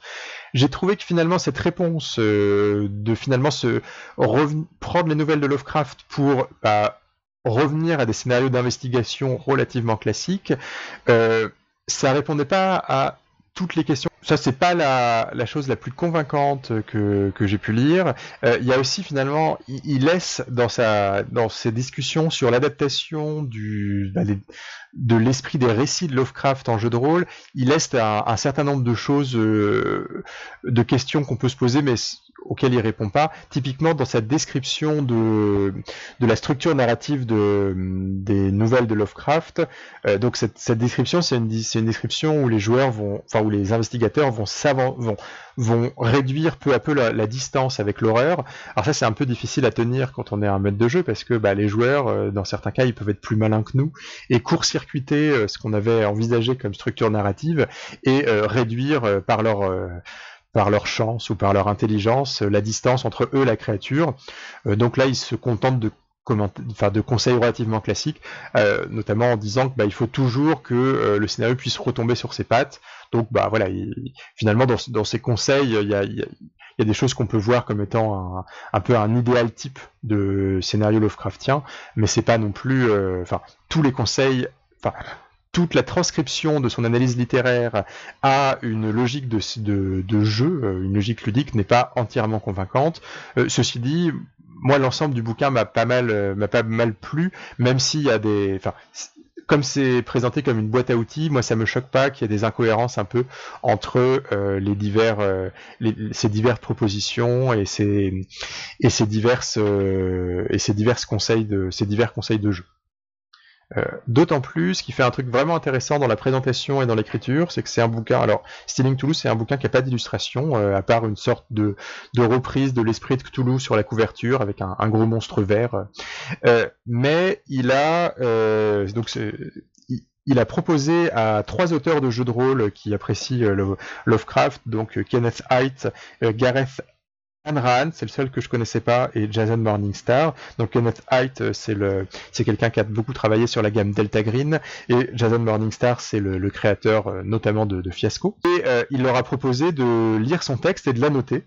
Donc il y a un côté très très rigolo à lire, c'est que bah, il y a plein de petites notes euh, dans la marge, euh, parfois euh, à l'envers, parfois sur le côté, des trucs qui sont soulignés, des trucs qui sont qui sont ajoutés par les, les, trois autres auteurs. Honnêtement, ça apporte pas énormément de choses en termes de qualité des conseils de jeu d'avoir ces d'avoir ces, ces remarques en plus, mais ça rend le truc extrêmement agréable. C'est pour le côté grimoire, j'imagine. Ouais, il y a un côté grimoire. Déjà, ça, donne un charme visuel à un bouquin qui finalement, bah, c'est juste un truc Word euh, sans aucune illustration, donc euh, sinon ça en aurait pas. Et ça donne aussi l'impression, enfin, c'est assez décomplexant parce que ça donne l'impression que cette réflexion sur l'œuvre de Lovecraft, eh ben en fait, c'est une c'est une discussion. Enfin, euh, on peut ne pas être du tout d'accord avec ce que propose Graham Walmsley, et enfin, il, sait vraiment où il va. Enfin, ça se sent dans son écriture. Et il y aurait un côté un peu pédant, un côté un peu un peu académique à mon avis s'il n'y avait pas ces annotations d'autres auteurs dans la marge qui rendent la lecture vivante, qui permettent de s'arrêter. Enfin c'est c'est vraiment chouettement présenté alors que bah c'est c'est une stratégie de présentation que j'avais trouvé très très élégante parce que bah il n'y a pas d'illustration, enfin si ce n'est sur la couverture, mais euh, il y a quelque chose de, de, visuellement très très fort et très chouette. Il y a quand même un travail graphique. Il y a, il y a quand même un, petit travail graphique très simple, mais euh, qui repose sur un, sur un qui, marche. Je pourrais décrire beaucoup d'autres choses, hein, puisque c'est une liste de conseils. Typiquement, il, nous propose d'éviter les clichés et il nous propose de, il va jusqu'à décrire certains adjectifs qu'on utilise selon lui beaucoup trop ou des mots euh, typiquement cultistes et nous proposer des alternatives. C'est tout bête comme ça, mais c'est, enfin, intéressant d'avoir des conseils qui vont jusqu'à euh, cette logique de, bah, de description. Encore une fois, il y a un côté très, euh, très professeur de français. Je sais pas, je sais pas quel est le métier de l'auteur dans ce, dans ce texte. Alors, je vais pas, euh, vais pas tout décrire, si ce n'est, je vais, je vais juste préciser qu'une grosse partie du bouquin se termine par une sorte de grimoire, mais de façon, un grimoire un peu particulier, puisqu'il va reprendre la plupart des monstres classiques du, bestiaire, du mythe de Cthulhu, et il va nous proposer à chaque fois une analyse des thématiques qui sont associées à ces monstres. Et ça va lui permettre de réfléchir à comment est-ce qu'on peut faire des scénarios à partir de ces monstres. Et parfois euh, faire des scénarios avec ces... enfin parfois ces conseils de scénarisation ça implique de ne pas utiliser le monstre lui-même et de le, de le modifier euh, pour reprendre juste les thématiques des nouvelles qui sont associées. Typiquement, euh, il explique que Cthulhu avec ses tentacules, c'est tellement un cliché rôliste que c'est probablement une bonne idée de pas l'utiliser même si on a envie de s'inspirer de la nouvelle L'appel de Cthulhu. Deux choses pour finir, c'est un bouquin qui nous invite vraiment à relire les nouvelles de Lovecraft et euh, moi j'ai fait l'erreur de l'amener euh, en vacances euh, sans, sans amener ma collection de nouvelles de Lovecraft. j'ai vérifié tous les livres qu'il qu'il conseille, enfin toutes les nouvelles qu'il conseille de relire se trouvent dans le premier tome de l'intégrale de Lovecraft paru chez Robert Laffont. Et donc j'ai, ça m'a vraiment manqué de, d'avoir les textes de, de, Lovecraft à côté de moi parce que j'aurais vraiment eu envie d'en relire quelques-uns, peut-être même tous, enfin les, les six sur lesquels il base son analyse au moment de lire euh, Stealing Tool. Et la dernière chose à dire, c'est que le jeu, enfin c'est un bouquin de conseils, mais qui se termine par un système de jeu minimaliste, qui est le système de Cthulhu Dark. Euh, système de Cthulhu Dark qui à l'époque faisait, euh, je crois, 5 pages.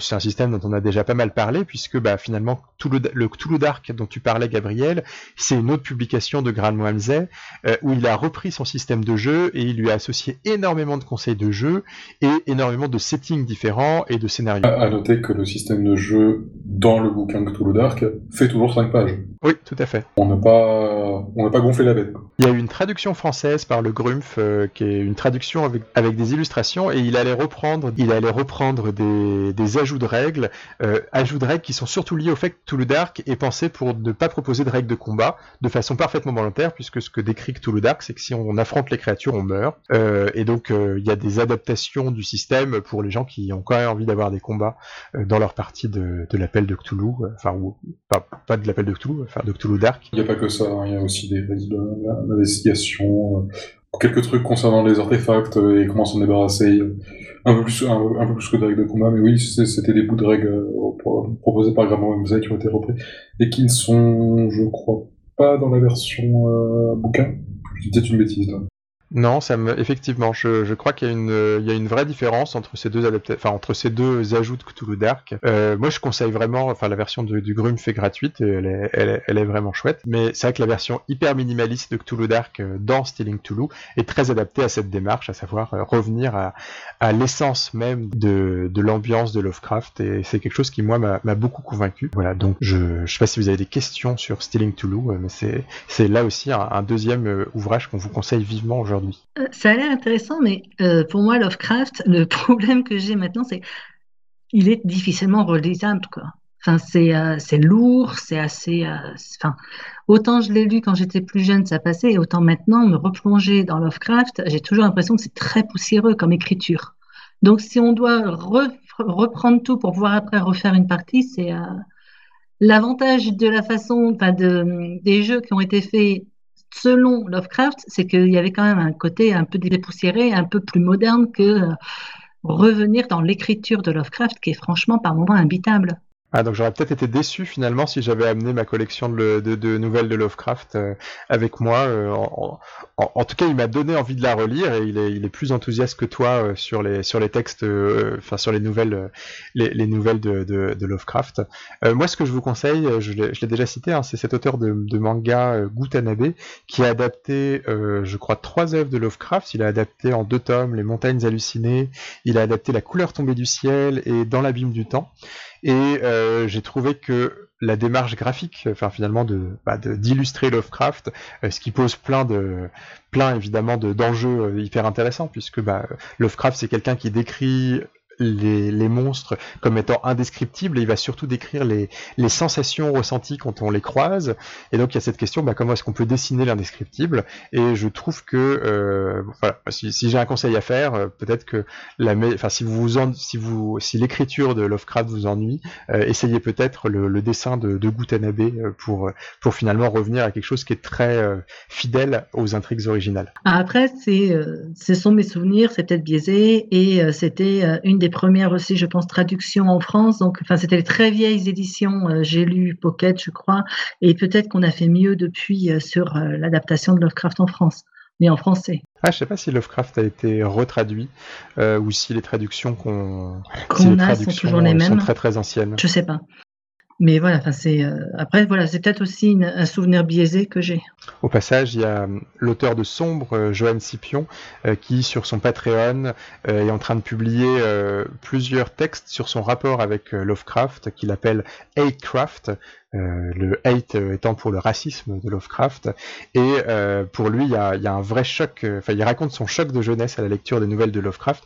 Double choc, finalement. Bah, choc par la, Enfin, lui, il, a trouvé que littérairement c'était quelque chose de très puissant, mais pour ne pas avoir relu, enfin moi j'ai, je crois que j'ai pas relu Lovecraft dans le texte depuis une dizaine d'années, donc euh, je vais, je vais pas, je vais pas trancher le débat. Mais évidemment, deuxième choc, c'est que bah, le, caractère extrêmement raciste de Lovecraft euh, l'avait aussi euh, complètement chamboulé, alors qu'il était lycéen et que, et voilà, c'est quelque chose qu'il n'était pas habitué à trouver dans les classiques qu'on lui faisait lire à l'école. Oui, j'ai lu des articles et c'est vrai que c'est amusant. comment il se rend compte de ça, c'est. Mm. L'interrogation de Johan Scipion, c'est une profonde incompréhension euh, sur le racisme de Lovecraft qui pour lui ne colle pas à euh, son tempérament sympathique euh, décrit par ses, contemporains, par aussi par le, sa position très rationaliste dans son rapport à la science, qui selon, enfin selon le, le Johan lycéen euh, qu'il nous décrit euh, dans ses, dans, ses essais sur Lovecraft, euh, bah, était pas cohérent avec le racisme. Malheureusement, on sait qu'il y a, il y a beaucoup de choses qui sont cohérentes euh, avec le racisme, mais, mais donc voilà, Lovecraft. Mais c'est, c'est pas un enjeu de Stealing Toulouse, mais tu, tu l'as dit, Gabriel, c'est un truc qui ressort énormément dans la démarche du, du, même auteur, hein, donc de Graham Wamsley, dans sa, sa son édition, euh, euh, comment dire, euh, augmentée complète de Cthulhu Dark. Ouais. Et c'est vrai, bon, c'est, c'est quelque... et c'est vrai que bah, c'est, c'est le zeitgeist, mais aujourd'hui on, on, peut difficilement faire l'impasse de la question du racisme dans les ouvrages de Lovecraft, alors que finalement c'était c'était pas un enjeu dans les dans les créations de, d'il y a une dizaine d'années. oui, parce que moi, je, quand je l'ai lu quand j'étais collégienne, ça m'avait marqué, mais ça m'avait pas tant choqué. Enfin, je, enfin, on voyait le racisme, etc. Mais c'est bon, ben voilà, c'était l'homme de son temps. Il avait écrit ça, voilà. Mais quand on le relit maintenant, c'est vrai que c'est beaucoup plus choquant. Pour le coup, c'est quelque chose qu'on dit assez souvent, le, côté homme de son temps. Il y a des correspondances de ses contemporains qui, qui disent, mec, c'est chaud. Calme-toi un peu. Ah non, non, mais je, je, non, je ne l'excuse pas du tout. Ce que je veux dire, c'est que la première, à ma première lecture. Non, non je ne peux, je peux, pas l'excuser, mais Steve avait ce propos aussi de dire que ça ne choquait pas ses Ah non, mais il est très, très virulent. Il y avait certains de ses contemporains qui étaient choqués par ce côté-là de ses œuvres et de sa vie en général. Actuellement, on ne peut plus faire l'impasse, je pense. Ouais. Et donc moi je vous conseille Stealing Cthulhu et j'en profite pour reconseiller euh, Cthulhu Dark. Euh, euh, donc voilà, il y a donc je suis content de voir que Gabriel, tu es aussi un très très grand fan de ce... Ah oui, oui je, je, remets avec joie une troisième couche sur tout, sur tout le temps. Allez lire ça, c'est magnifique. C'était absolument formidable et donc euh, voilà, moi je, je, dis ça, mais je crois que Stealing Toulouse, vous pouvez vous le, vous le procurer actuellement qu'en PDF. Euh, ça fait partie de ces œuvres auto-publiées euh, avant la généralisation de Drive-Thru et de, et de Lulu. Et donc, bah, malheureusement, il y avait qu'un tout petit stock et je, je crois qu'il est très très difficile de se le procurer en version papier aujourd'hui. Alors maintenant qu'on a beaucoup trop parlé par, euh, de, de, de Stealing Toulouse, parce que évidemment je, déborde toujours du temps, euh, Dorothée, tu voulais nous parler de plusieurs ouvrages, plus précisément les ouvrages euh, liés à la souscription de Abstract Steampunk. Tout à fait. Donc, c'est le supplément abstract pour pouvoir jouer dans des euh, univers steampunk, dans un monde steampunk. C'est édité comme abstract par les douze singes. Rappelons, rappelons que Abstract, c'est Abstract Dungeon. Tout à fait. Donc Gabriel avait beaucoup parlé, il y a plus et, Jean-Baptiste aussi, je crois. Il y a euh, de nombreuses émissions de ça. Ah, moi, moi, je n'en ai pas parlé du tout sur Adolis. Je l'ai traduit, donc je serais mal placé, mal placé pour, pour le pour, le, pour en parler, mais euh, achetez-le, c'est formidable. Ah, c'est superbe. Puis j'ai ça, ça te rend millionnaire si, si, si ensuite est Voilà, j'ai des bouquins à acheter euh, euh, donc, ça est édité comme euh, Abstract Donjon donc, euh, par les douze singes. Ça avait fait l'objet d'un crowdfunding donc, sur Game One au courant du mois de mars 2020. ça avait assez bien fonctionné puisqu'on était quand même à. Et c'est déjà sorti. Ça avait fait 25 000 euros pour 260 souscripteurs environ, et c'est sorti fin juin, trois mois pile poil après la fin de la, de la souscription, alors qu'il y a le confinement qui a eu lieu entre deux. Il faut vraiment féliciter les 12 singes euh, sur cette réussite euh, éditoriale. c'est euh, vraiment bravo à eux. C'est sorti en version physique ou juste tu as juste ah, la version physique? Ah, non, livré, livré dans la boîte aux lettres. Bah, très bien, très bien. C'est non non très sincèrement, euh, moi je trouve ça euh, super impressionnant quoi. Pour qu'ils aient tenu comme ça leur leur délai avec le confinement entre deux, franchement ils auraient repoussé trois mois, tout le monde aurait compris. C'est probablement qu'ils font déjà un gros travail de rédaction et d'édition avant même de proposer le full lancement. Oui, je pense c'est pas possible autrement. Je pense qu'il y a juste les bonus qui sont peut-être un peu adaptés et encore quoi. Parce que comme euh, comme dans leurs habitudes, ça, ça ne déborde pas non plus de bonus. Tous les bonus sont vraiment euh, choisis, utiles à la campagne ou à ou à, à, l'univers. Et il y en a pas euh, pléthore, euh, énormément. Enfin, c'est vraiment très très très bien géré et très cadré. Euh, donc le pack complet était euh, à 55 euros, correct pour, un, pour un, une contrepartie de crowdfunding. Ça, Ça représente combien de, combien de bouquins quand tu dis pack complet? Ben Justement, tu as la campagne de Frédéric, de Toutain, un livre des factions criminelles, mercenaires et comploteurs, une pochette d'aide de jeu pour la campagne, toutes les fiches à pouvoir donner à ses joueurs euh, pendant la campagne, les lettres, les plans, etc., sont donc en, version euh, sur une feuille unique pour pouvoir les donner plus facilement. On a des cartes d'équipement et un guide de survie du meneur de jeu steampunk avec tous les PDF. Donc tout ça pour 55 euros. C'est, euh, ma foi, pour moi, je pense que c'est un prix très très correct. le guide, alors je vais présenter plus ou moins euh, les, suppléments, sachant que je vais surtout me m'attarder sur la campagne et le guide des factions criminelles, mercenaires et comploteurs, qui sont les deux grosses pièces de, du full lancement. Euh, le guide de survie du meneur steampunk, c'est euh, plein de petites listes quand on est en manque de PNJ, d'objets euh, trouvés par ses, par joueurs, euh, de livres à mettre dans une bibliothèque, etc., euh, qui peut servir pour la campagne, mais également pour toute campagne steampunk de n'importe quel, enfin sur n'importe quel système, et même plus généralement pour toute aventure 19e siècle. Ça peut très très bien se faire sur du Lovecraftien, etc. Ça peut vraiment être utile pour euh, toute euh, aventure euh, fin 19e, steampunk ou pas du tout steampunk. on a d'abord un générateur de noms de rue.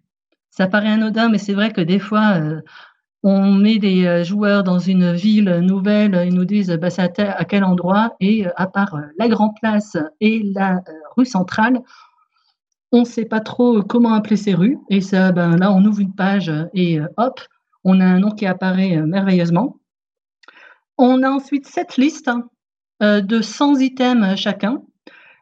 trois listes vraiment intéressantes à mon sens, qui est donc 100 personnes à rencontrer en ville, donc une liste de 100 PNJ qui peuvent peupler votre ville utilement.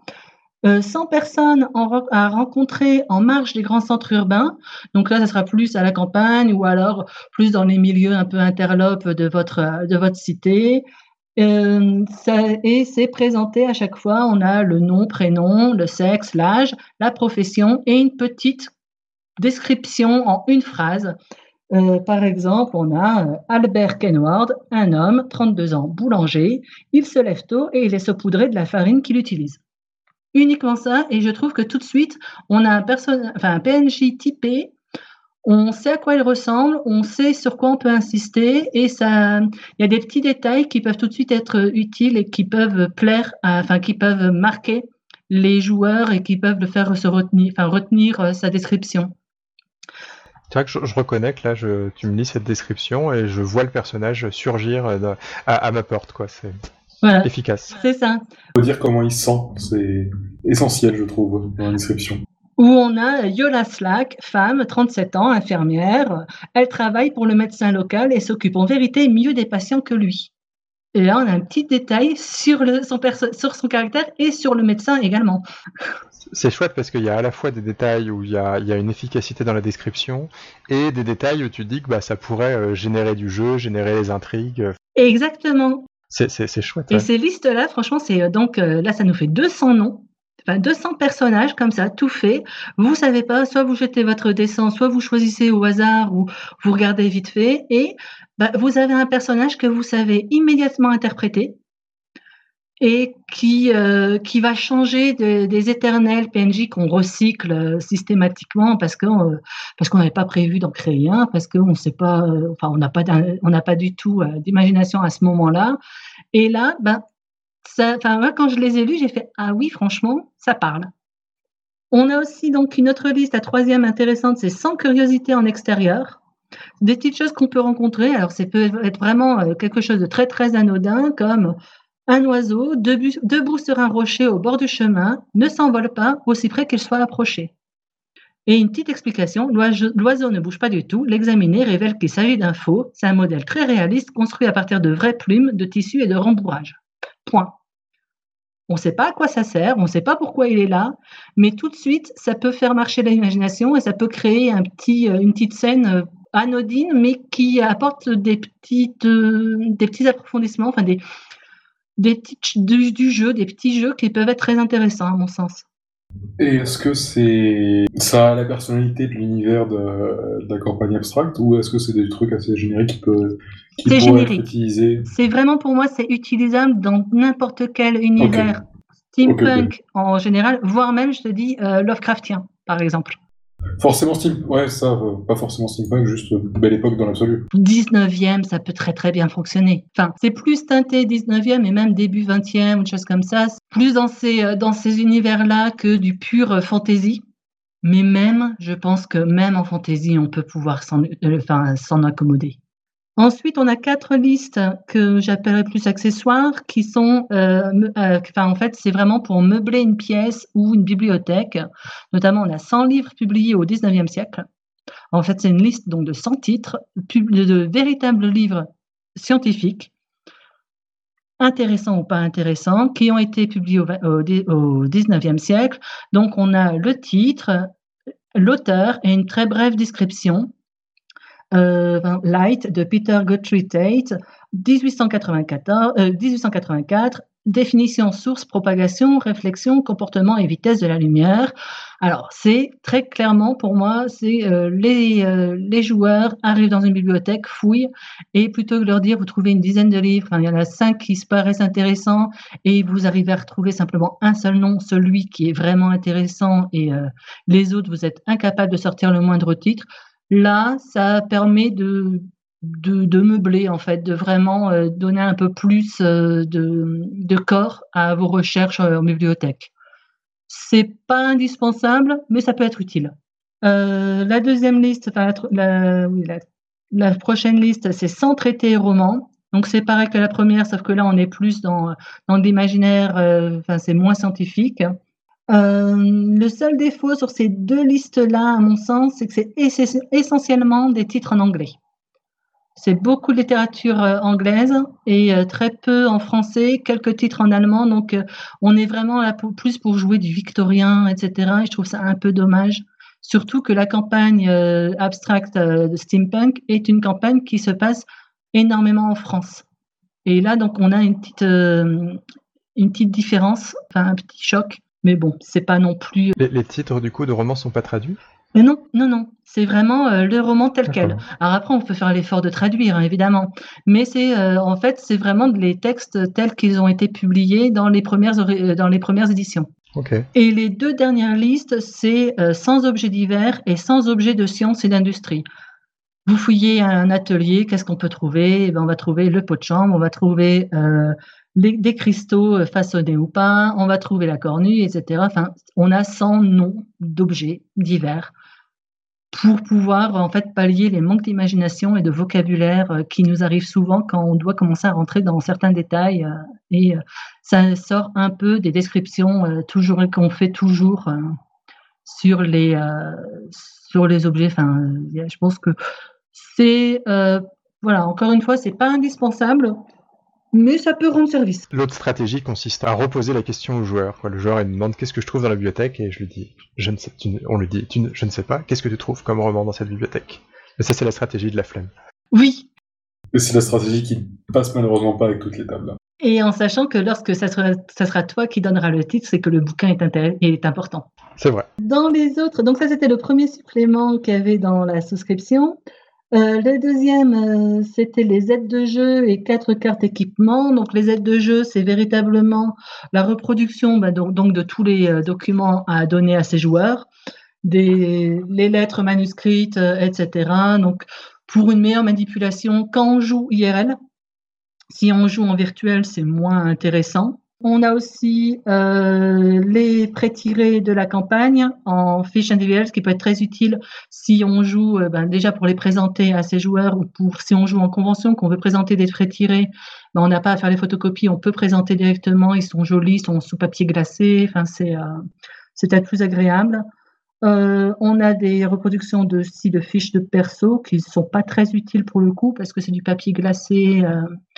Euh, il y en a que deux, donc euh, bon, bah, de toute façon, il faudra refaire les photocopies derrière. Mais euh, c'est donc là, on est vraiment dans du pratique et les cartes équipement en format carte jeu. Sur le recto, le nom, l'image de, de l'équipement steampunk qu'on peut récupérer avec la petite capacité et une fois qu'on l'a utilisée, on la retourne et, ça veut, et c'est indiqué que la capacité est en train de se recharger. Il faut attendre 24 heures pour que ça soit rechargé. Donc, un petit euh, pense-bête mémo qui peut être pratique. Donc, c'est vraiment pas euh, de l'indispensable encore une fois là, mais c'est euh, des petites aides de jeu qui peuvent être bien utiles quand on joue en, en, IRL.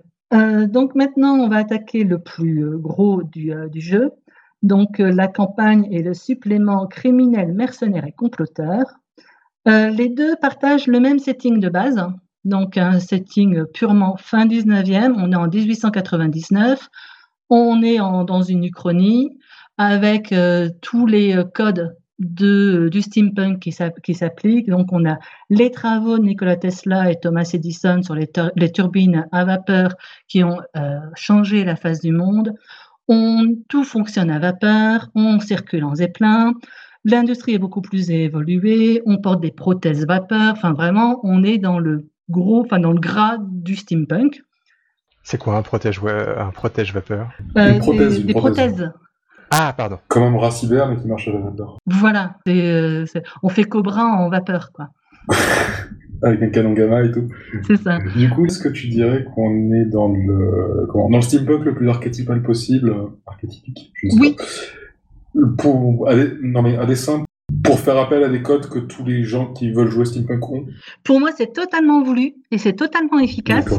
Dans le sens où euh, on verra dans, que ce soit chez les pré-tirés proposés, que ce soit dans la campagne, et même un peu aussi dans les factions, euh, dans le manuel, enfin dans le supplément sur les factions, tous les codes sont là. On, rencontre, on rencontrera toutes les grandes figures de, du steampunk ou du 19e siècle qui peut avoir un peu un lien. Euh, c'est, on est vraiment dans du confort sur le, l'univers, mais en même temps, quand on achète une campagne steampunk, c'est un peu ce qu'on veut. Oui, Enfin, moi, quand je l'ai acheté, c'est ce que je voulais totalement. Donc euh, là, le, monde fin 19e, dans, ce, dans, dans leur proposition, c'est on a une France euh, gouverné plus ou moins par euh, le général Boulanger qui, euh, qui, arrive au pouvoir, qui est complètement belliciste, qui veut sa revanche contre la Prusse qui a gagné 1870. Donc on développe des, mitraillettes à vapeur ultra puissantes. La, République est tombée, c'est un cousin de Napoléon III qui, qui devient président à vie. Euh, L'Allemagne, elle, elle se développe grâce à ses euh, zeppelins euh, du baron von Zeppelin. Donc lui, elle, elle domine les airs. L'Angleterre, avec ses cuirassés à vapeur, domine la mer. Ils font aussi, grâce au progrès de la médecine, on développe des sérums qui rendent des, super soldats, enfin qui font des super soldats.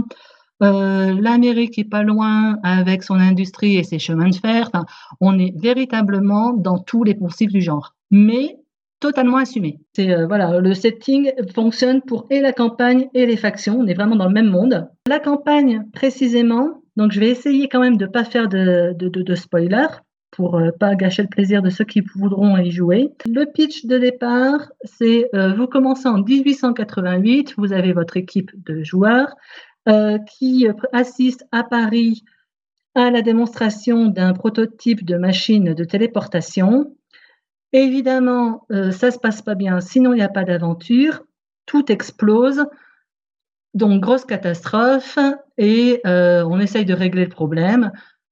Et là, euh, une fois qu'on a joué cette scène-là, on arrive dix ans plus tard, on a une grosse coupure temporelle. C'était en fait, c'est la première partie est un flashback.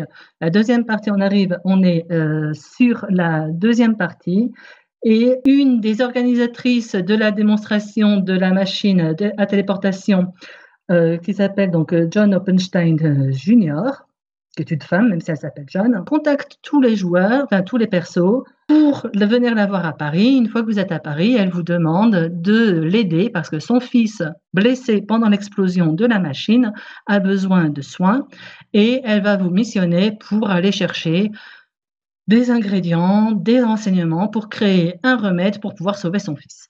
Et à partir de là, donc vous allez, enfin les joueurs vont aller de pays en pays. Euh, on va passer par l'Afrique, l'Amérique, la Russie, voyage en transsibérien, euh, en bateau, en dirigeable, en sous-marin, enfin tout, tout, tout ce qui euh, peut exister dans le steampunk, vous allez le vivre. Alors c'est ouf parce que quand tu as décrit le pitch, euh, toute cette situation initiale, il y a un flashback, il y a, on est recontacté par la personne qui a inventé ça, euh, et elle nous présente son fils qui est malade, et jusqu'à ce que tu décrives l'objectif fixé au PJ, où là je me suis dit... Oh ah oui, mais c'est ça. Le alors le problème, c'est que c'est là où j'allais en venir, c'est euh, ben, en fait le pitch de départ. On va vivre plein de choses. On peut vivre plein de choses. Les personnages peuvent euh, avoir plein d'aventures, mais pour euh, aller à l'aventure, ben, la raison et le, enfin c'est cousu de fil blanc et euh, il faut vraiment s'appuyer sur la bonne volonté des joueurs pour qu'ils y aillent quoi. Parce que ben, c'est une femme qu'on a vue il y a dix ans qui nous demande de l'aider pour sauver son fils et c'est tout. Et c'est vrai que ben c'est euh, c'est pas enthousiasmant à ce niveau-là. C'est clair qu'il manque quelque chose à mon sens. Et c'est de toute façon, ce sera mon ressenti sur toute la campagne. C'est tous les éléments sont là pour pouvoir faire une euh, campagne grandiose, vraiment de pur steampunk, pulp, etc.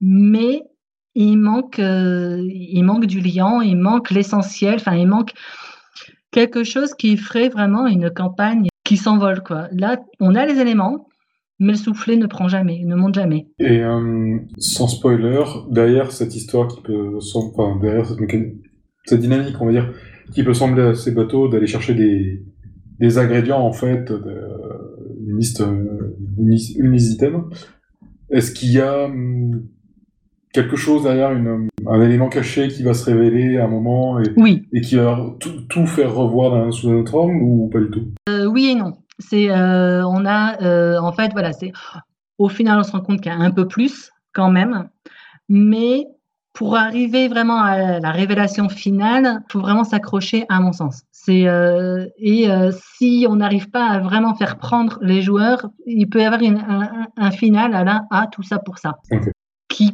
peut être gênant beaucoup. Donc le- la campagne, est- enfin le, le livret hors annexe fait quand même 110 pages. On a un petit préambule de 4 pages. On a 5 scénarios en tout, euh, de 19 ou 25 pages. Et pour le, sauf le dernier scénario, donc le final, qui fait que 11 pages.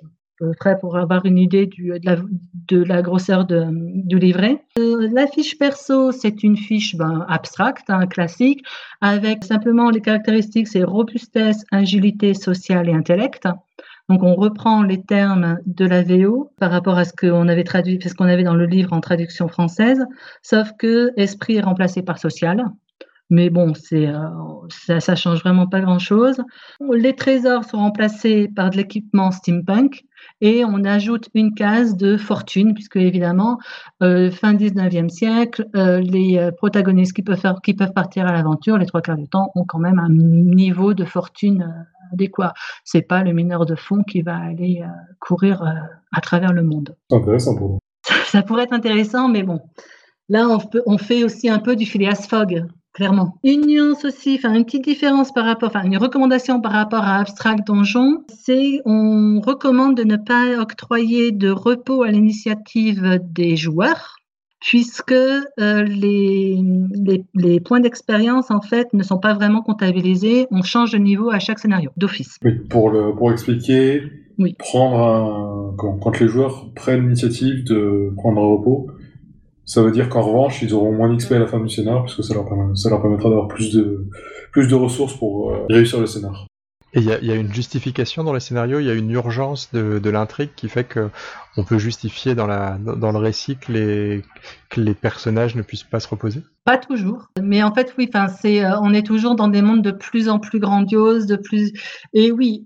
Au fur et à mesure quand même, il y a une accélération de l'aventure, mais je pense que c'est aussi pour un confort de, de narration, de dire bon ben voilà, on change de niveau, donc on- ça sera plus fort, etc. C'est pas, il y a pas, enfin j'ai pas moins ressenti à la lecture euh, de véritables raisons là-dessus. Je, me- je me trompe peut-être hein, sur ce coup. euh, c'est, euh, il y a peut-être quelque chose que je n'ai pas vu là-dessus. J'imagine que c'est quelque chose qui est purement mécanique. Pour, ils ont sans doute voulu simplifier la vie en disant à tel scénar vous êtes à tel niveau, et que du coup, bah, mécaniquement, ça collait pas avec la mécanique de repos qui, est liée au, qui est liée au, au niveau et à l'expérience. Tout à fait. Surtout que se dégage quand même, euh, j'allais en parler enfin, mais je vais, euh, je vais aborder maintenant vu qu'on parle du système. Euh, Il se dégage quand même une impression que Abstract n'est peut-être pas le, le système qui était choisi au début pour la campagne. Dans le sens où on a des fois des, des, des- des situations où, enfin, Clairement, pour moi, par exemple, Astral Donjon, c'est vraiment, c'est un jeu bon d'attrition. On a nos dés, on affronte des, euh, épreuves, épreuves physiques ou épreuves mentales, etc. Mais typiquement, c'est pas un, jet, un jeu où on fait du, euh, du jet de perception pour savoir est-ce qu'on va avoir quelque chose. Euh, tu me dis si je me trompe. euh, Effectivement, quand tu agis c'est vis-à-vis d'un obstacle, ce qui marche très mal avec la mécanique du jet de perception, qui elle se fait plutôt entre guillemets dans le vide. Et euh, là, très régulièrement, euh, on a des indications de mettez un dé pour euh, observer ceci, ou pour euh, sur- surprendre la conversation qui a lieu, ou pour surprendre une scène qui a lieu plus loin. Et c'est un dé. À la, à la rigueur, ça, ça peut être un petit obstacle, euh, se glisser jus- jusqu'à une conversation pour l'entendre. Oui, mais ça fait vraiment comme si à la base ça devait être une mécanique de euh, jet de perception pour, pour voir ceci. Après, je me trompe vraiment peut-être sur le ressenti, mais c'est euh, T'as eu cette impression Ouais, vraiment. Après, je ne veux pas non plus préjuger de- des intentions des, des aute- de l'auteur. Ensuite, donc, le- en préambule de la campagne en tant que telle, on a un petit, enfin, on a un petit préambule de quatre pages qui explique donc les différences, notamment de, on peut incorporer euh, le, le livre des factions à la campagne et qui pose quand même aussi les sujets sensibles, c'est-à-dire l'univers fin 19e siècle. C'est- Euh, trois euh, sujets euh, précis le colonialisme, la condition féminine et les orientations sexuelles. L'auteur ne prend pas parti à est-ce qu'il faut jouer dans un monde paternaliste ou si vous jouez une femme, ça va être compliqué, vous ne pourrez pas faire ce que vous voulez ou alors vous allez prendre à chaque fois moult réflexions, etc. Ce qu'il préconise, c'est ben, d'en parler avec sa table avant de commencer à jouer pour savoir euh, ce que tout le monde veut faire et est-ce qu'on joue avec ces difficultés-là ou est-ce que en fait on s'en contrefiche et on fait comme et on, on en prend on n'en tient pas compte. Donc ça c'est vraiment enfin voilà je trouve que c'est toujours salutaire de pointer les sujets qui peuvent euh, poser souci, enfin qui peuvent être plus sensibles et après bah, chacun fait comme il veut à sa table sans aucun souci. La campagne comporte 11 pré-tirés c'est quand même pas mal. C'est euh, pour moi c'est un très gros point fort de, de, l'ouvrage. Les pré-tirés sont vraiment très intéressants. Il y a un gros travail de recherche parce que chaque pré-tiré est, euh, inspiré par un personnage ayant réellement existé. Il y a un gros travail aussi euh, d'inclusivité. On a six femmes, cinq hommes. C'est très cosmopolite. On a vraiment de tous les pays, euh, enfin de tous les continents. On a un aborigène, on a des Africains, on a des Américains, des Européens, des Asiatiques. Enfin, on a vraiment de tout. Ça fait un peu melting pot, mais ils sont tous très intéressants. Ensuite, on peut se poser la question de l'intérêt de prétirer dans un système comme Abstract qui permet de faire des fiches de perso euh, en 5 minutes top chrono. Est-ce que ça, est-ce que ça permet d'avoir des backgrounds qui sont plus liés à la campagne? Non.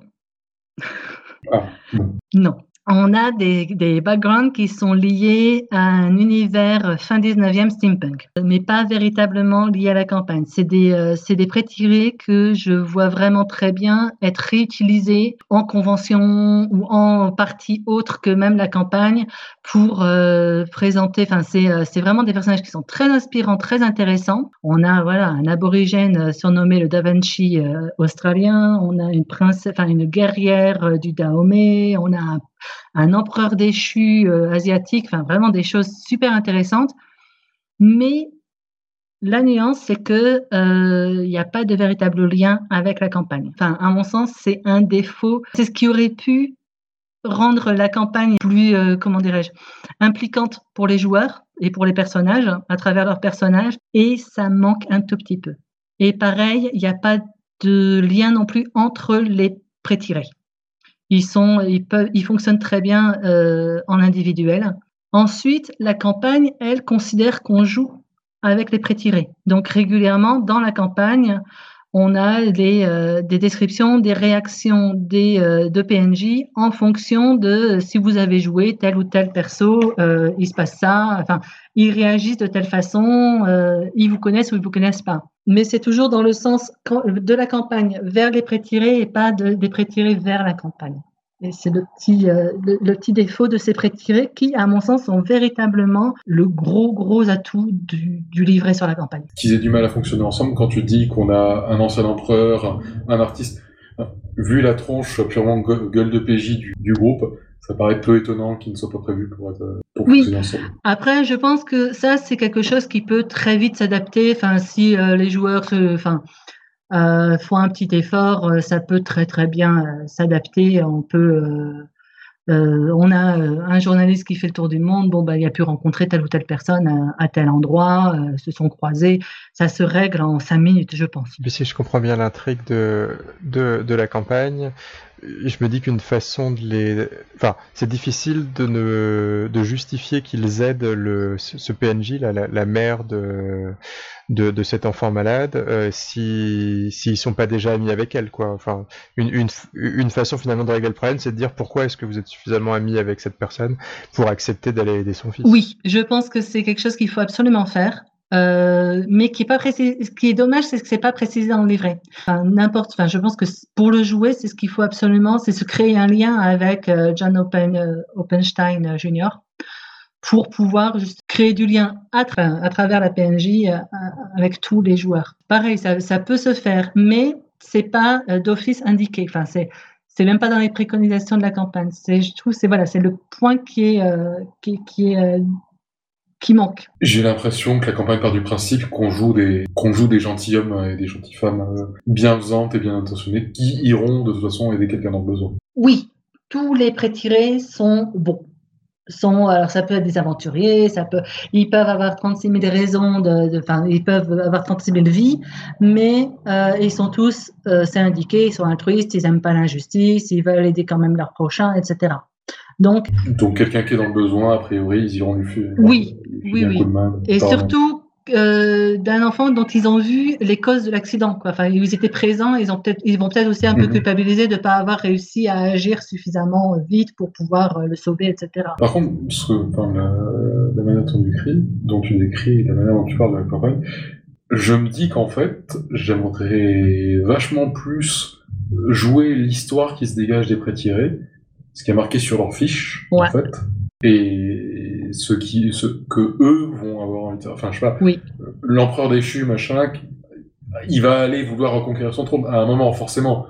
Et c'est peut-être plus cette campagne-là que j'ai envie de jouer que celle, euh, que celle de- où il faut euh, retrouver des objets aux quatre coins du monde. Je suis entièrement d'accord et euh, c'est, euh, ça sera encore plus criant euh, sur le supplément euh, des factions où les factions sont beaucoup plus intéressantes que la, que la campagne à mon sens. Où justement entre les pré-tirés et les factions, je pense qu'on a de quoi faire un monde euh, steampunk, enfin, une campagne steampunk euh, tout à fait euh, convenable et, et enthousiasmante. Et ce qui n'empêchera pas de se- réutiliser les, comment les environnements de la campagne qui a priori Ah, sont totalement. cool, se, se passent dans des lieux exotiques. voilà. Je, en fait, je devrais mener la campagne. Je pense que je fais sauter la, la trame linéaire parce que c'est une trame très linéaire, très dirigée. Je ferai tout sauter pour euh, partir des factions et des pré-tirés et intégrer les, euh, des épisodes de la campagne. Parce que euh, dans la campagne, j'ai l'impression d'être très très négative, mais il y a quand même énormément de points positifs dans le sens où il y a vraiment, on parcourt des décors de, de, de pulp et de steampunk vraiment caractéristiques du genre.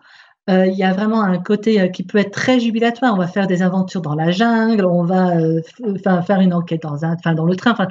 Chaque partie de, chaque scénario et chaque partie est très typé, très, ça correspond vraiment à un genre précis du, du steampunk, etc.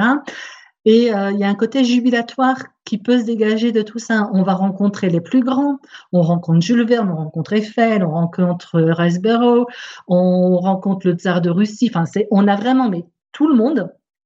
Il y a un travail de recherche qui a été fait sur le code du steampunk, sur les grandes figures euh, euh, inspirantes du steampunk, etc., qui, euh, qui, a vraiment été fait. Il y a on sent qu'il y a vraiment un véritable travail d'étude et de recherche euh, qui s'en dégage et qu'on peut vraiment utiliser, enfin qu'on peut mettre à profit pour faire une, euh, une campagne exaltante. Mais telle qu'elle est présentée, on a l'impression d'être freiné dans, dans, dans ce qu'on peut faire. Les mondes sont grandioses, les actions des joueurs euh, prévues dans ces mondes sont petits. On doit faire quelque chose, euh, enfin, on envoie nos joueurs donc faire une action, récupérer quelque chose, sauver quelque chose à un tel endroit. Et en fait, on va découvrir des, décors et des paysages euh, de folie, mais nous, on fait notre petit truc, on repart, et il n'y a pas eu tellement de, différence entre avant l'arrivée des PNJ, des PJ, et le départ des PJ.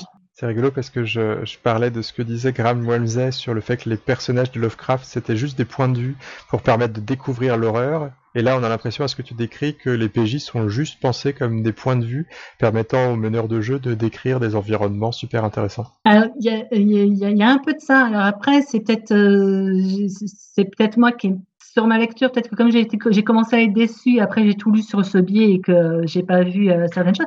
Mais c'est pré- alors c'est écrit des fois, on a trois phrases qui disent euh, oui, bon bah si les joueurs veulent euh, tout casser, ils peuvent, mais c'est mais c'est pas détaillé. Euh, très clairement, moi, je sais que je mène ce- cette campagne avec mes joueurs, mais au premier scénario, ils m'ont défoncé le monde. Oui, su- surtout qu'Abstract a tendance à ne pas laisser les gens lésiner sur le budget. Mais c'est ça. Et là, c'est pas, en fait, c'est pas prévu pour qu'on casse le décor ou pour qu'on casse les jouets. Euh, à chaque fois il faut et puis il faut toujours revenir sur les rails. C'est on va faire quelque chose, mais on va revenir à Paris revoir euh, John Oppenstein parce que c'est elle qui va nous dire ce qu'il faut faire pour la prochaine fois. Il n'y a pas de c'est jamais à l'initiative des joueurs et c'est euh, et c'est rarement enfin il y a peu de liberté pour tout casser. Ce qui peut être très frustrant, surtout dans un monde pulp dans un jeu qui se veut, mais vraiment pulp. Au bout donc des cinq des, quatre scénarios, on arrive sur la fin, qui peut qu'on ne voit pas arriver. Il y a vraiment vrai, une vraie révélation euh, qui dépend de des actions, enfin plus des euh, des actions qu'on vont faire euh, les les PJ au travers les, au travers les scénarios, sachant que le jeu a une fiche de suivi et qui, euh, comme ça, il peut savoir s'ils ont fait telle ou telle chose. Et donc, à la fin, on compte le nombre de croix et on peut savoir comment la, fin va se dérouler par rapport aux actions, par rapport à euh, si, vous, si vous avez fait des choses qui vont plutôt dans un sens, plutôt dans un autre. Euh, donc, la, fin sera plus ou moins impactante par rapport à ce que à fait les joueurs. Le défaut, c'est que euh, on part du principe qu'ils vont faire certaines choses pour avoir vraiment la meilleure des fins, quelque part. Et s'ils ont pas, s'ils ont absolument rien rempli de la fiche de suivi, ben la fin risque d'être très euh, laborieuse à rendre vraiment intéressante. Donc toujours, on est toujours sur un côté un peu euh, dirigiste. Comme, comme dans les jeux de point and click à one true pass, qui est le chemin optimal pour avoir le, pour avoir le meilleur résultat à la fin. Oui, oui. Mais encore une fois, euh, il y a quand même des points positifs à cette campagne. Hein. Tout n'est vraiment pas à jeter. Le seul souci, c'est qu'à mon sens, voilà, il y a un gros travail du jeu pour la rendre euh, adaptée à sa table, euh, aux envies des joueurs, et notamment à vraiment faire du vrai pulp, donc avec puis avec du l'abstract pour faire un, steampunk à la Michael Bay, quoi, où ça peut exploser dans tous les sens. En plus, on a de la vapeur de partout. Il y a vraiment de quoi euh, faire, euh, faire des effets euh, de folie. Pour le joueur, lui, si ça ne le dérange pas de diriger, il peut vraiment prendre son, trouver du plaisir. Parce qu'on a quand même bon, bah, des décors, enfin, on, parcourt le monde en long, en large, en travers. On a des, des, des décors, enfin, des, des, scènes très typées enfin notamment oui, enfin, le, côté euh, aventure dans la jungle, aventure sous-marine, aventure euh, euh, dans les plaines des États-Unis, etc. Il y a quand même un côté très très plaisant. Les aides de jeu sont très bien faites, ça dégueule pas d'aides de jeu, mais en même temps elles sont efficaces et utiles. Donc c'est, enfin, la conclusion, ma conclusion sur cette campagne, c'est qu'elle aurait pu vraiment être excellente, mais elle est passée à côté, peut-être aussi dans un à cause d'un désir de trop en faire. On a voulu trop mettre de personnages à rencontrer, trop de décors différents, trop faire vraiment tous les genres du steampunk dans une seule campagne. Et peut-être qu'en se focalisant sur moins d'éléments, on aurait gagné en efficacité sur la campagne. Euh, mais donc, pour pas quand même terminer sur une note négative, il y a le dernier qu'on peut livrer donc du, de la souscription, qui est le supplément criminel, mercenaire et comploteur fait par un, donc un, ensemble d'auteurs, 13 auteurs pour 13 factions, une faction par auteur. On a donc euh, Enfin, oui, donc plein, plein d'auteurs de, de, reconnus dans le jeu de rôle, de français, Olivier Caïra, Cédric Ferrand, Patrick Perret, Romain Duissier, Pascal Collin, Jérôme Bartas. Ah oui, il y a du bon, il y a du bon nom quand même. Franck Place, Nicolas Guérin, Julien Clément, Le Grumpf, Jean-Baptiste Kochanski-Lulien, Fabien Fernandez, Antoine Pierre, Pierre Bonnier, euh, donc oui, non, non, il y, a du très beau monde. Ce qui est intéressant d'avoir 13 joueurs, enfin 13 auteurs pour 13 factions, c'est que ben, chacune a vraiment euh, son type particulier. Il n'y a pas de répétition entre les factions différentes. On a euh, donc à chaque fois une présentation à peu près de 7 pages par faction avec le nom, la description, euh, leur euh, façon d'opérer. Tous, évidemment, ont un but caché. On vous explique le but caché. Beaucoup veulent quand même un peu dominer le monde, euh, mais ils s'y prennent tous de façon différente. On est sur des aires géographiques aussi, aussi différentes. Et ce qui est très sympa, c'est qu'on a un encart sur les intrigues qui regroupe en fait les, les liens possibles entre différentes factions un tel est, mon rival, un tel est plutôt mon allié, euh, machin euh, connaît un de mes secrets et ça, ça me plaît pas. Donc, il y a vraiment de quoi vraiment enrichir un monde de steampunk. Dans ces factions, pour un peu quand même les, décrire, on a des révolutionnaires féministes, on peut avoir aussi des dangereuses organisations mégalomaniaques de fans de botanisme, Pardon Des voleuses mystiques hindous. Pardon Non, je, je, tique sur les monomaniaques. Euh. Les monomaniaques botanistes? Oui, oui, on a des, des mélomaniaques euh, botanistes. On a des euh, conseillers dans l'ombre des gouvernants mondiaux. On a une faction qui s'appelle La Femme, qui est donc le réseau invisible d'Irene Adler, la la rivale de Sherlock Holmes dans les œuvres de Conan Doyle. On a euh, une mafia chinoise, euh, des spécialistes du kidnapping, des, euh, des nains au QI de génie, enfin. Pardon Bis? Des quatermen. comment? Non, je, je, tique encore. Oui, des nains au QI de génie. en plus, oui, de manipulation génétique pour compléter. Très bien. On est dans le triple, du coup. Ah oui, oui, oui. bien. On a donc les Quatermen, groupe paramilitaire euh, qui se réclame de l'aventurier euh, découvreur des mines du roi Salomon, euh, des savants utilisateurs de gemmes magiques, des as de l'attaque de train, des soldats abandonnés qui se retrouvent, qui veulent se retrouver une cause. Donc, on a vraiment des groupes de personnes qui ont chacun leur propre but, leurs propres envies, leurs propres plans qui vont, enfin qui, qui existent et qui, à la lecture de, des sept pages, franchement, prennent vie sont vraiment très euh, efficaces. Oui, puis enfin, je, je, disais que je tiquais, mais ça, ça a l'air d'aller du très loufoque au euh, très humain et avec des, avec des problèmes moraux. Tout à fait, oui, oui, oui, c'est ça. Beaucoup plus beaucoup plus lourd. Tangible, quoi. Ouais. Euh, après, il y en a euh, qui sont, qui peuvent inspirer plus ou moins, mais je pense que c'est vraiment là, on est vraiment sur de la, de la, enfin, de la sensibilité personnelle. enfin, je pense que tout le monde peut y trouver vraiment euh, ce qu'il en veut, et notamment par rapport à ce que tu disais tout à l'heure, entre les pré-tirés, les factions, le setting de base, j'ai envie de dire, on a notre campagne quasiment. Enfin, on choisit euh, deux, trois factions, on regarde les liens qu'ils ont avec les autres, ça nous fait une belle euh, relation map des factions, etc. et puis on balance les PNJ à l'intérieur et on regarde ce que ça fait. Je pense que ça peut vraiment être efficace. Ça peut vraiment être très intéressant de, jouer avec, avec ce supplément, sachant qu'on a encore deux autres factions qui sont sur un petit supplément et qui, elles, cette faction-là intègre la magie et le fantastique merveilleux si vous voulez rajouter une touche de, pure magie, là par contre. Alors que dans tout, euh, le supplément, et dans la campagne et dans les premières factions, on est vraiment sur de la technologie. Euh, pour conclure, est-ce que je regrette mon achat? Non, du tout. Euh, J'aurais acheté que la, que la campagne, peut-être que oui, mais avec l'intégralité et les listes du début qui sont quand même inspirantes et euh, les factions à la fin et les pré-tirés, etc. Non, je regrette pas du tout. Je trouve que c'était pour le montant, c'est un très bon investissement et on peut toujours en faire quelque chose. Et c'est ce qu'on disait quand on parlait des pré-tirés, c'est que par l'angle du scénar qui finalement vient avec les pré-tirés et avec les factions, tu trouveras une utilité à ce qu'il y a dans la campagne. Euh, Totalement. Aux zones que tu visites, Oui, oui. Donc rien n'est perdu. Ah, je pense que rien n'est perdu et, il y a, et franchement, il y a un véritable travail euh, sur euh, tous les éléments qu'on peut intégrer dans, une, dans, dans, un univers steampunk qui a été fait et qui nous est offert. Quoi. On a vraiment tous les éléments de steampunk sont dedans. Donc, que demande le peuple? Du temps pour le jouer. Oui. Effectivement. Eh ben, merci beaucoup à toi.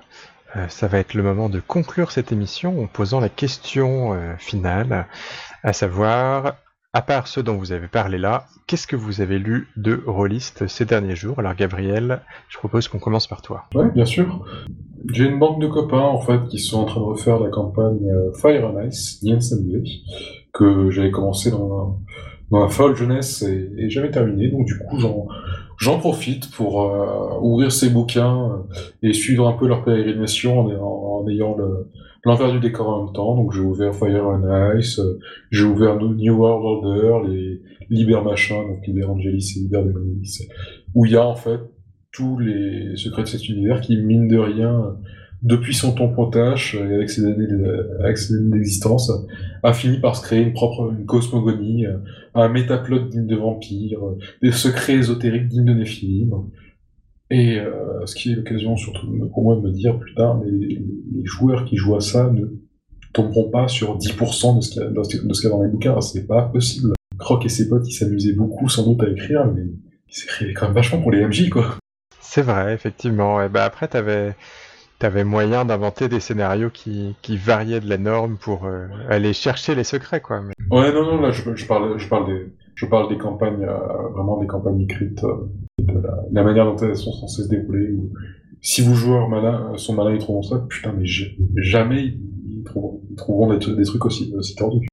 Pour moi, Fire and Ice, ça restera toujours ce premier scénario où on devait faire la promo d'un auteur d'un, qui était en réalité un démon d'un, roman zoophile, et il y avait une page écrite de d'extrait de ce roman et c'était absolument magnifique. Je me rappelle de ces quelques phrases bé, i, en, odeur de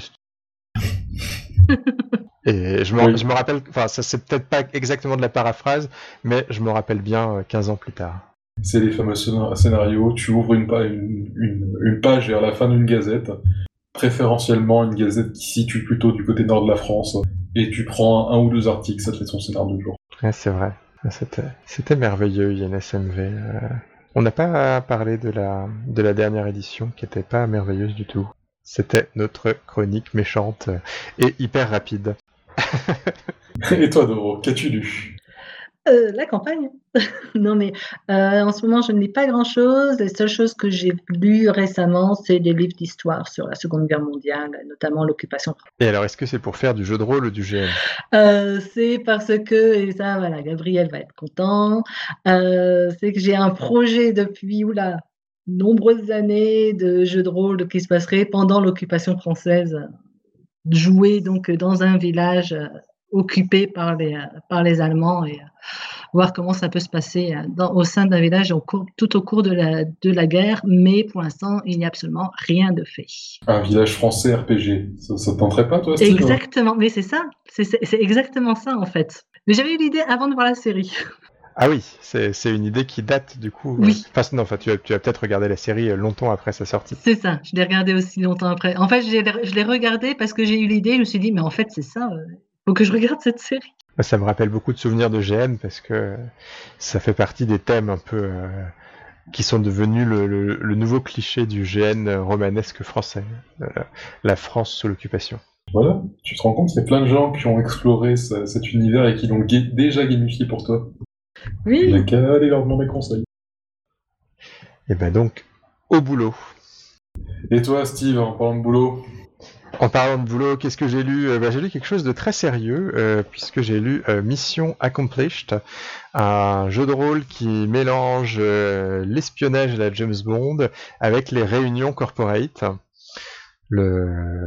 Principe, le, pitch est à la fois débile et merveilleux puisque on incarne des, agents secrets qui ont réussi une, une mission top secrète dans l'esprit des, James Bond un peu un peu fun, enfin ceux de Roger Moore plus que ceux de, Daniel Craig et euh, qui l'ont réussi mais en ayant quand même merdé un certain nombre de points et ils vont se retrouver, on va jouer la réunion de, débriefing euh, où ils vont probablement euh, en partie se faire saquer et en partie être promus euh, à, l'issue de cette mission mi-réussie ou mi-ratée selon la façon dont on arrive à la présenter. C'est juste un, un, reskin de Oui Seigneur des Ténèbres en fait. Alors je connais pas les règles exactes. C'est le jeu où tu joues où tu joues trois gobelins qui ont raté lamentablement le fait d'aller chercher un artefact puissant pour leur mettre liche, et donc tu passes le, jeu à, expliquer pourquoi t'as pourquoi t'as raté, pourquoi c'est la faute des autres, et à tirer dans les pattes les uns les autres.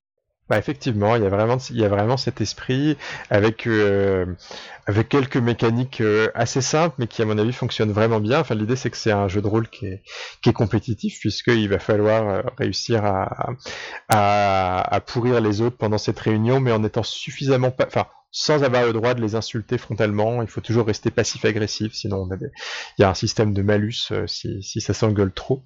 Et euh, bon, je trouve ça assez merveilleux et finalement, je, à la lecture, je trouve pas ça.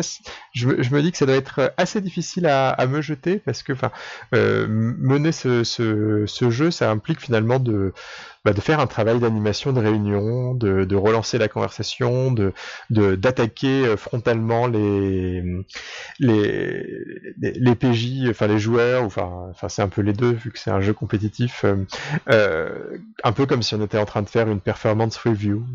Donc voilà, ça, je trouve ça assez chouette et, et je me dis typiquement que c'est le genre de jeu qu'on pourrait assez bien joué en ligne parce que bah, l'idée d'y jouer sur Zoom de la même façon qu'on fait des conf calls dans le milieu professionnel est hyper pertinente. Euh, voilà. Bah, soit ça, soit il faut absolument, soit il faut absolument être être dans un dans une, grande une grande pièce où on a la possibilité de séparer de plusieurs mètres et où chacun porte un masque. C'est d'un coup euh, complètement euh, comment complètement avoir de la journée de boulot qui revient pendant ah quelle horreur moi, ça, moi, ça m'amuse beaucoup. Euh, en tout cas, ça m'amuse énormément à la lecture. Oui, mais je, sens déjà une, je sens une forme de déviation euh, chez toi depuis ton, ton jeu du Game Chef qui se passait déjà dans un environnement beaucoup trop corporate pour le bien de la santé mentale des, des pratiquants. Ouais, c'est vrai, tu as raison. mais en tout cas, mission accomplie, je, je, je, le conseille, ça m'a ça, ça m'a beaucoup fait rire. Eh ben, je crois qu'il est venu le moment de d'aller se coucher. Non, enfin, vous faites ce que vous voulez, vous êtes grand. Mais en tout cas, de se quitter, eh ben, on remercie euh, les auditeurs qui nous ont écoutés jusqu'ici. Merci à vous. Merci. Et on vous dit à tous à bientôt. Au revoir. Allez, salut. Salut.